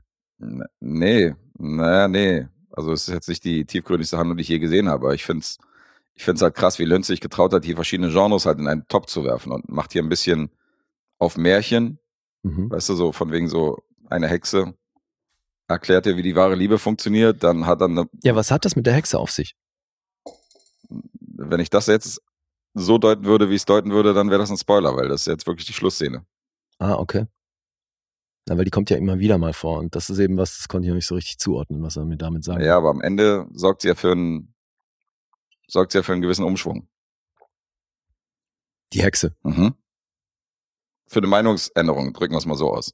Okay. Und äh, das ist ja ihre Haupt, das ist ja der Haupt, die Hauptmotivation der Hexe gewesen, wie ich finde. Ja, siehst du, mir ist hier echt noch einiges entgangen. Also, Ja, dazu müsste ich spoilern, wenn ich das sagen würde, aber ähm, okay. das ist für mich eigentlich relativ eindeutig, wie ich es jetzt deuten würde. Mhm. Ja, aber ich finde, das spricht ja irgendwo auch für den Regisseur, dass er es schafft, einen Film zu machen, den man zwar nicht uneingeschränkt gut findet beim ersten Mal, aber so interessiert dran ist, den nochmal zu sehen. Ja. Das ist halt David Lynch, wie er lebt und lebt, finde Mhm. ich. Der wird nie Filme machen, die alle geil finden. Und der, der hat sich auch nie dafür interessiert, wie, wie seine Filme ankommen oder wie die im Kino performen. Ja, ja, klar. Sondern er hat gemacht, worauf er Bock hat und hat dann nie die großen Blockbuster hingelegt. Ja. Und es wird immer Leute geben, die die Filme nicht scheiße finden oder die sich einen Film von ihm angucken und denken, so, was war das für ein Kack? Egal in welcher Ära. Ey, also, dass das unkonventionell ist, finde ich ja tendenziell gut. Ja, ja, klar. Aber ich kann auch nachvollziehen, dass jemand sagt zum Beispiel, was war denn das für ein Dreck? Weißt du, kannst jetzt, kann ich, wenn ich jetzt am Pokertisch sitze und einer sagt, nenn mal einen geilen Film, und ich sage ihm ja, hier, Wild at Heart ist für mich perfekter Roadtrip-Film, der guckt sich den an und sagt, so, was war denn das für ein Scheiß? Kann ich Mhm. auch nachvollziehen, weißt du? Also Ja. ich kann nachvollziehen, wenn einer mit dem Film nichts anfangen kann. Okay. Und ähm, sie ist ja hier, Budget 9,5 Millionen, 14,5 eingespielt. Ja, gut, hast ja gerade schon gesagt. Eben. Das ist bei seinen Filmen ja tendenziell eher schwierig mit dem Boxoffice. Das hat sich auch so durchgezogen durch seine ganze Film, Filmkarriere, mehr oder weniger. Ja, ja, aber umso geiler, dass er halt trotzdem irgendwo einen Stellenwert hat, der es ihm ermöglicht, dann Auf immer jeden Fall. wieder solche Filme zu machen. Ja. Ja, der hat schon eine Fanbase, kann man nicht anders sagen. Mhm. Das ist ja auch der erste Film, den er nach Blue Velvet dann gedreht hat. Das war der darauffolgende. Und er hat auch hier wieder das Drehbuch geschrieben. Insofern sind hier eine Menge seiner eigenen Ideen drin. Mhm. Aber die Schauspieler selbst durften auch immer ein bisschen, ein bisschen improvisieren in den Szenen. Besonders, besonders lustig fand ich die Szene, hat auch in einem Interview gesagt, als Willem Dafoe dann äh, ins Hotelzimmer kommt, wo halt Lula alleine ist. Mhm. Und auch so eine Szene, wo sie halt so, wo sie halt auf den Teppich kotzt von diesem Hotelzimmer, weil der total schlecht ist bei dieser Hitze und äh, vielleicht kommen noch ein, zwei andere Sachen dazu. Und dann siehst du die ganze Zeit diese Kotze auf diesem Teppich liegen. Und immer wenn einer reinkommt, sagt er auch so, oh, hier riecht's aber auch streng so. Und das Ja. kommt richtig rüber, Alter, wie, wie ätzend das ist. Und die schlafen halt da und chillen da und ficken. Mhm. Und äh, Bobby Peru kommt halt so rein und sagt so, ja, kann ich mal hier, kann ich mal die Toilette benutzen und so und äh, geht halt auf Klo und Willem Dafoe natürlich, Method Actor wie er wiederum ist, hat sich vorher irgendwie vier Liter Wasser reingeleert, sodass er die ganze Zeit pissen musste und immer wenn diese Szene wiederholt worden ist, hat er in diese Toilettenschüssel gepisst. Das habe ich anders gelesen, aber war das im Making-of so oder wie? Was hat er Making of gesagt, ja. Okay. Und äh, was er aber nicht wusste, ist, dass es keine richtige Toilettenschüssel war, sondern dass die einfach nur dahin gebaut worden ist von den, von den Art Direction Leuten und von den Set-Designern. Und ähm, irgendeine arme Sau musste dann diese Toilettenschüssel irgendwie raustragen und äh, irgendwie die Scheiße da irgendwie raus, rauslöffeln, um die dann wieder irgendwie äh, ins Haus zu stellen. Also das war eigentlich nicht für den, für den normalen Urinierungsgebrauch. Mhm. Na, deswegen, also, dass es vielleicht einmal gemacht hat, kann ich mir, kann ich mir vorstellen, mehrfach würde mich wundern. Ich habe gehört mehrfach. Also so hat es zumindest im Interview gesagt. Okay. Aber Weil dann ähm, müsste eigentlich sofort jemand nach dem Takes, sofort jemand von der Ausstattung hinspringen und sagen, Alter, äh, keine funktionierende Toilette. Ja, kann ich mir nicht vorstellen, wenn Lynch gerade in seinem Film ist und wenn er gerade irgendwie, wenn er gerade gerade irgendwie die Szene wiederholen lässt. Dass da Art Direction reingeht und sagt, so, Nein, ja, Moment. aber Ausstattung hast du immer am Set mit. Logisch. Aber die, dass die beim Regisseur in die Szene eingreifen, wenn Nein, nach, deswegen sage ich nach dem Take. Natürlich, also die Ausstattung ist genauso verantwortlich fürs Set wie, wie der Regisseur. Hm. Oder eigentlich noch mehr. Deswegen, und in der Regel kriegst du ja auch für solche Aktionen, hast du ja dann als Schauspieler was präpariert, beziehungsweise kriegst du eben was von der Ausstattung. Das heißt, so jetzt hier ist der Beutel, da drückst du drauf und dann kommt da was raus, was wie Pisse aussieht. Hm. Weißt du? Der der muss ja was dabei gehabt haben, so und deswegen dann seine Entscheidung, das nicht zu benutzen und stattdessen da reinzupissen. Ähm, da kann ich mir halt nicht vorstellen, dass die Ausstattung nach dem ersten Mal gesagt hat, oh ja, easy, dann mach halt. Er muss ja, er muss ja keinen Beutel dabei gehabt haben. Also er kann ja, ähm, Naja, wie Er ja hätten sie, die müssen ja das Pissen irgendwie faken. ja mit dem Geräusch.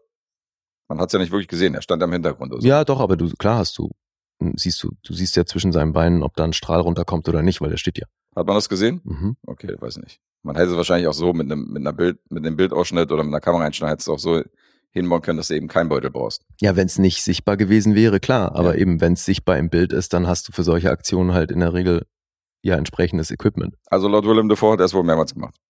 Ja, ja, gut. Bei Nee, jeder, bei jeder Szene nochmal von vorne. Ja, clever. Hat er halt stolz erzählt, wie, äh, wie er halt auf Abruf halt auch nochmal neu, neu pinkeln konnte, weil er so Mhm. viel getrunken hat. Ist halt auch echt hart aufs, äh, auf die Ausstattung geschissen, ja. Übel. Mal gepisst in dem Fall, aber ja, fast. Ja, Fäkalhumor. ja juhu. Unsere Favorites. Mhm. Ja, Wild at Heart. Mhm. Also dann guck dir den nochmal ein, zwei Mal an. Geht 125 Minuten und ist ein wilder Ritt und äh, Wie geht's dir denn mit der Oscar-Nominierung von Diane Ladd? voll geil. Passt schon. Aber Diane Ladd ist übrigens die äh, im wahren Leben auch die Mutter von Laura Dern, sollte Ja. man an der Stelle mal erwähnen. stimmt, ja. Und es ist schon auch witzig, dass, äh, dass die Tochter ihr miterleben muss, wie, wie ihre Mutter hier aufs Übelste ihren Filmliebhaber irgendwie äh, auf eine Toiletten, in eine Toilettenkabine ziehen will, um ihn irgendwie zu vögeln und so. Das sind schon auch geiles, geile Momente, Mhm. wo ich mir auch immer denke, okay, wenn ich jetzt meine Mutter irgendwie wieder so einen Film sehen würde, würde ich, würde ich komisch finden und wenn ich dann auch noch einen Film mitspiele, hat das noch so einen doppelten Boden. Ich fand das super. Aber wie gesagt, die passt für mich auch voll in dieses Muster rein von Bobby Peru und den anderen. Sie ist halt komplett durchgeknallt. Sie ist komplett Kuckuck. Mit diesem Lippenstift und so hin und her. Ich fand das mega.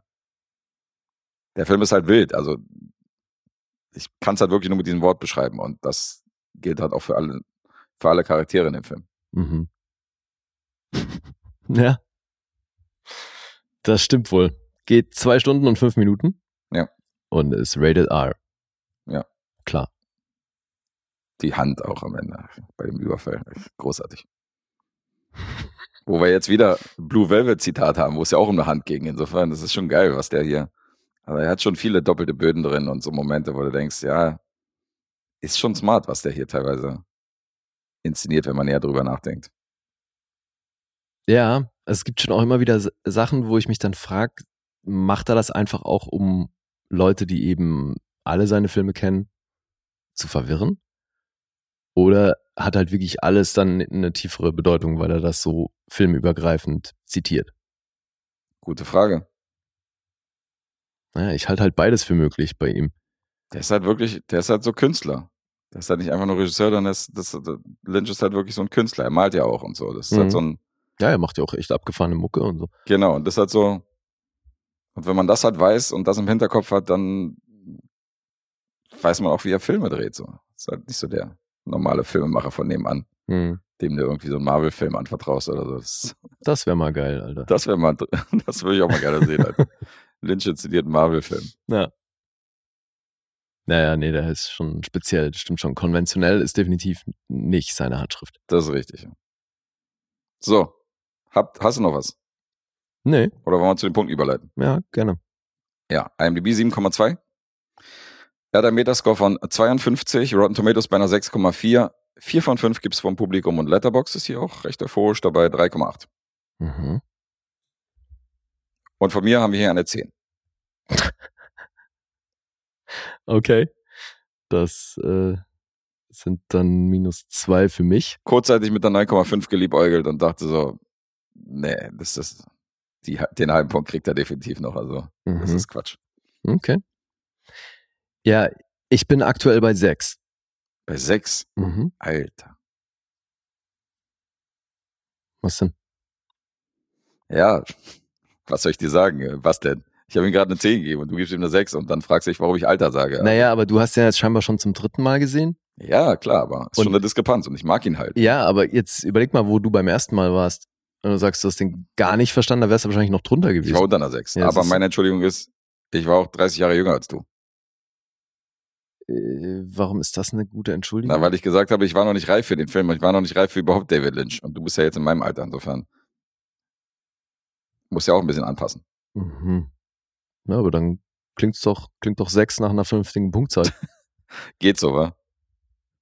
Vernünftige Punkte. naja, guck mal, wenn du irgendwie mal mindestens ein Drittel der Performances im Film schwierig findest Mhm. und dann auch so der Film in der Summe einfach viele Elemente hat, die du nicht so richtig greifen kannst, finde ich sechs schon recht großzügig eigentlich. Aber Ich finde es aber abgefahren, dass du so viel nicht greifen konntest, weil ähm, das ist schon, also den würde ich schon eher auf die Hälfte schieben der Filme, die zugänglicher sind, was so die Lynch-Filmografie angeht. Also hat er schon andere Filme gemacht, Lost Highway und Inland Empire und so, wo du denkst, so, Alter, okay, hier blickst du gar nicht mehr durch. Und Wild at Heart ja, ist aber jetzt vergleicht es doch mal nur, was das Schauspiel angeht, mit Mulholland Drive. Das ist ja komplett realistisch gespielt im Vergleich zu dem hier. Ja, das ist eine andere Tonalität. Ja, das ist ja auch viel komplett. düsterer. Mhm. Ja, aber n- egal, ob der jetzt düster ist oder nicht, jetzt mal, es geht mit, geht's nur um drum, wie hier Menschen erzählt werden und wie sie sprechen und sich bewegen und so weiter. Da ist Mulholland Drive, das sind ja greif, verhältnismäßig greifbare Figuren, so die du als Mensch irgendwo blickst. Ja, Und dadurch, dass hier jeder einzelne, ja, außer vielleicht Harry Dean Stanton, aber ansonsten spielen hier ja alle wirklich drüber. Ja, aber jetzt nehmen wir mal einen anderen Film zum Beispiel, der einen ähnlichen Feel hat und den du magst. Natural Born Killers, Mhm. wo auch alle laut und drüber sind. Robert Downey Jr. spielt diesen aufgedrehten Journalisten. Du hast diese beiden Killer und alle sind total überdreht und da ist auch keiner subtil oder Nee, realistisch. aber die spielen das, also weißt du, du kannst ja, kannst ja viel spielen und das trotzdem echt anlegen. Und hier ist aber vom Spiel her schon irgendwie kaum was echt angelegt. Also, weil das, was die Mutter macht, Hm. das ist ja alles wirklich drüber. Aber mit Ansage. Ja, aber finde ich mit dem genannten also vergleichbar. Da siehst du es dann anders, ja? Ja, total. Okay.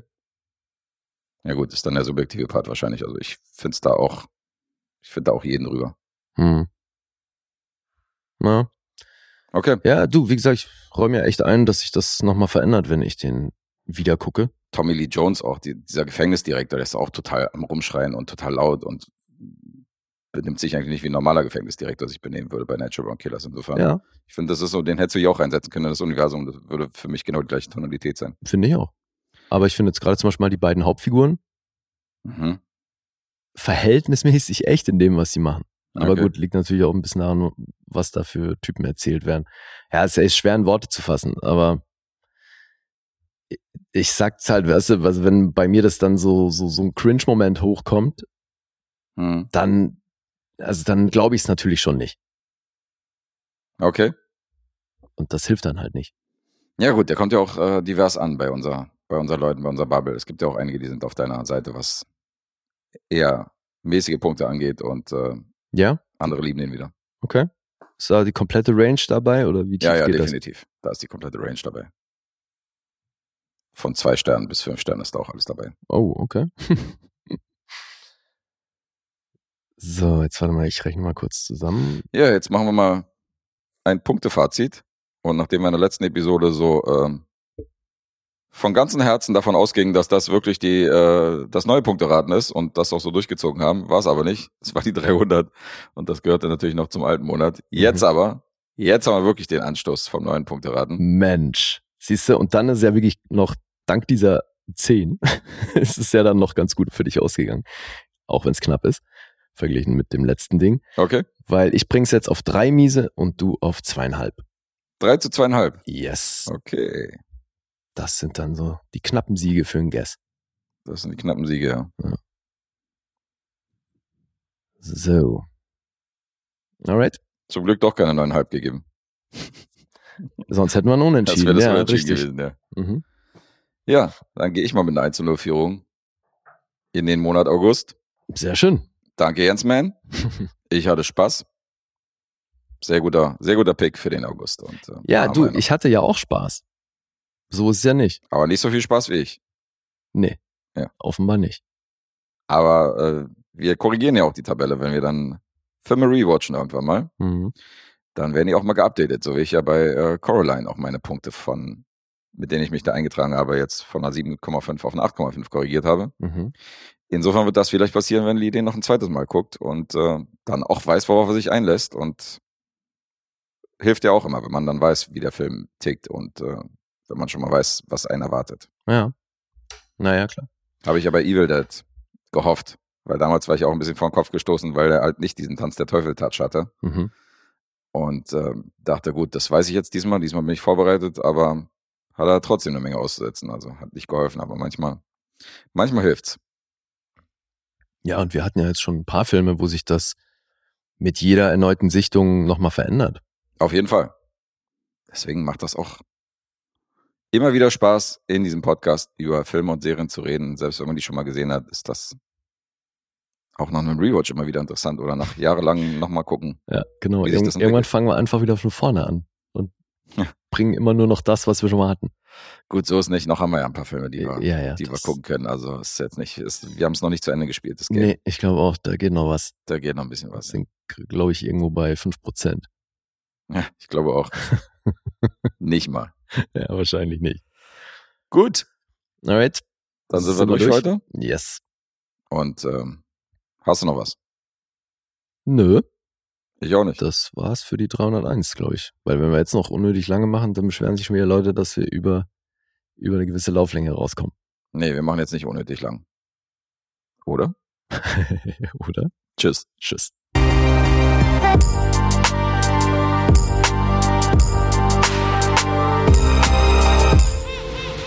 Bewegt Bild Banausen.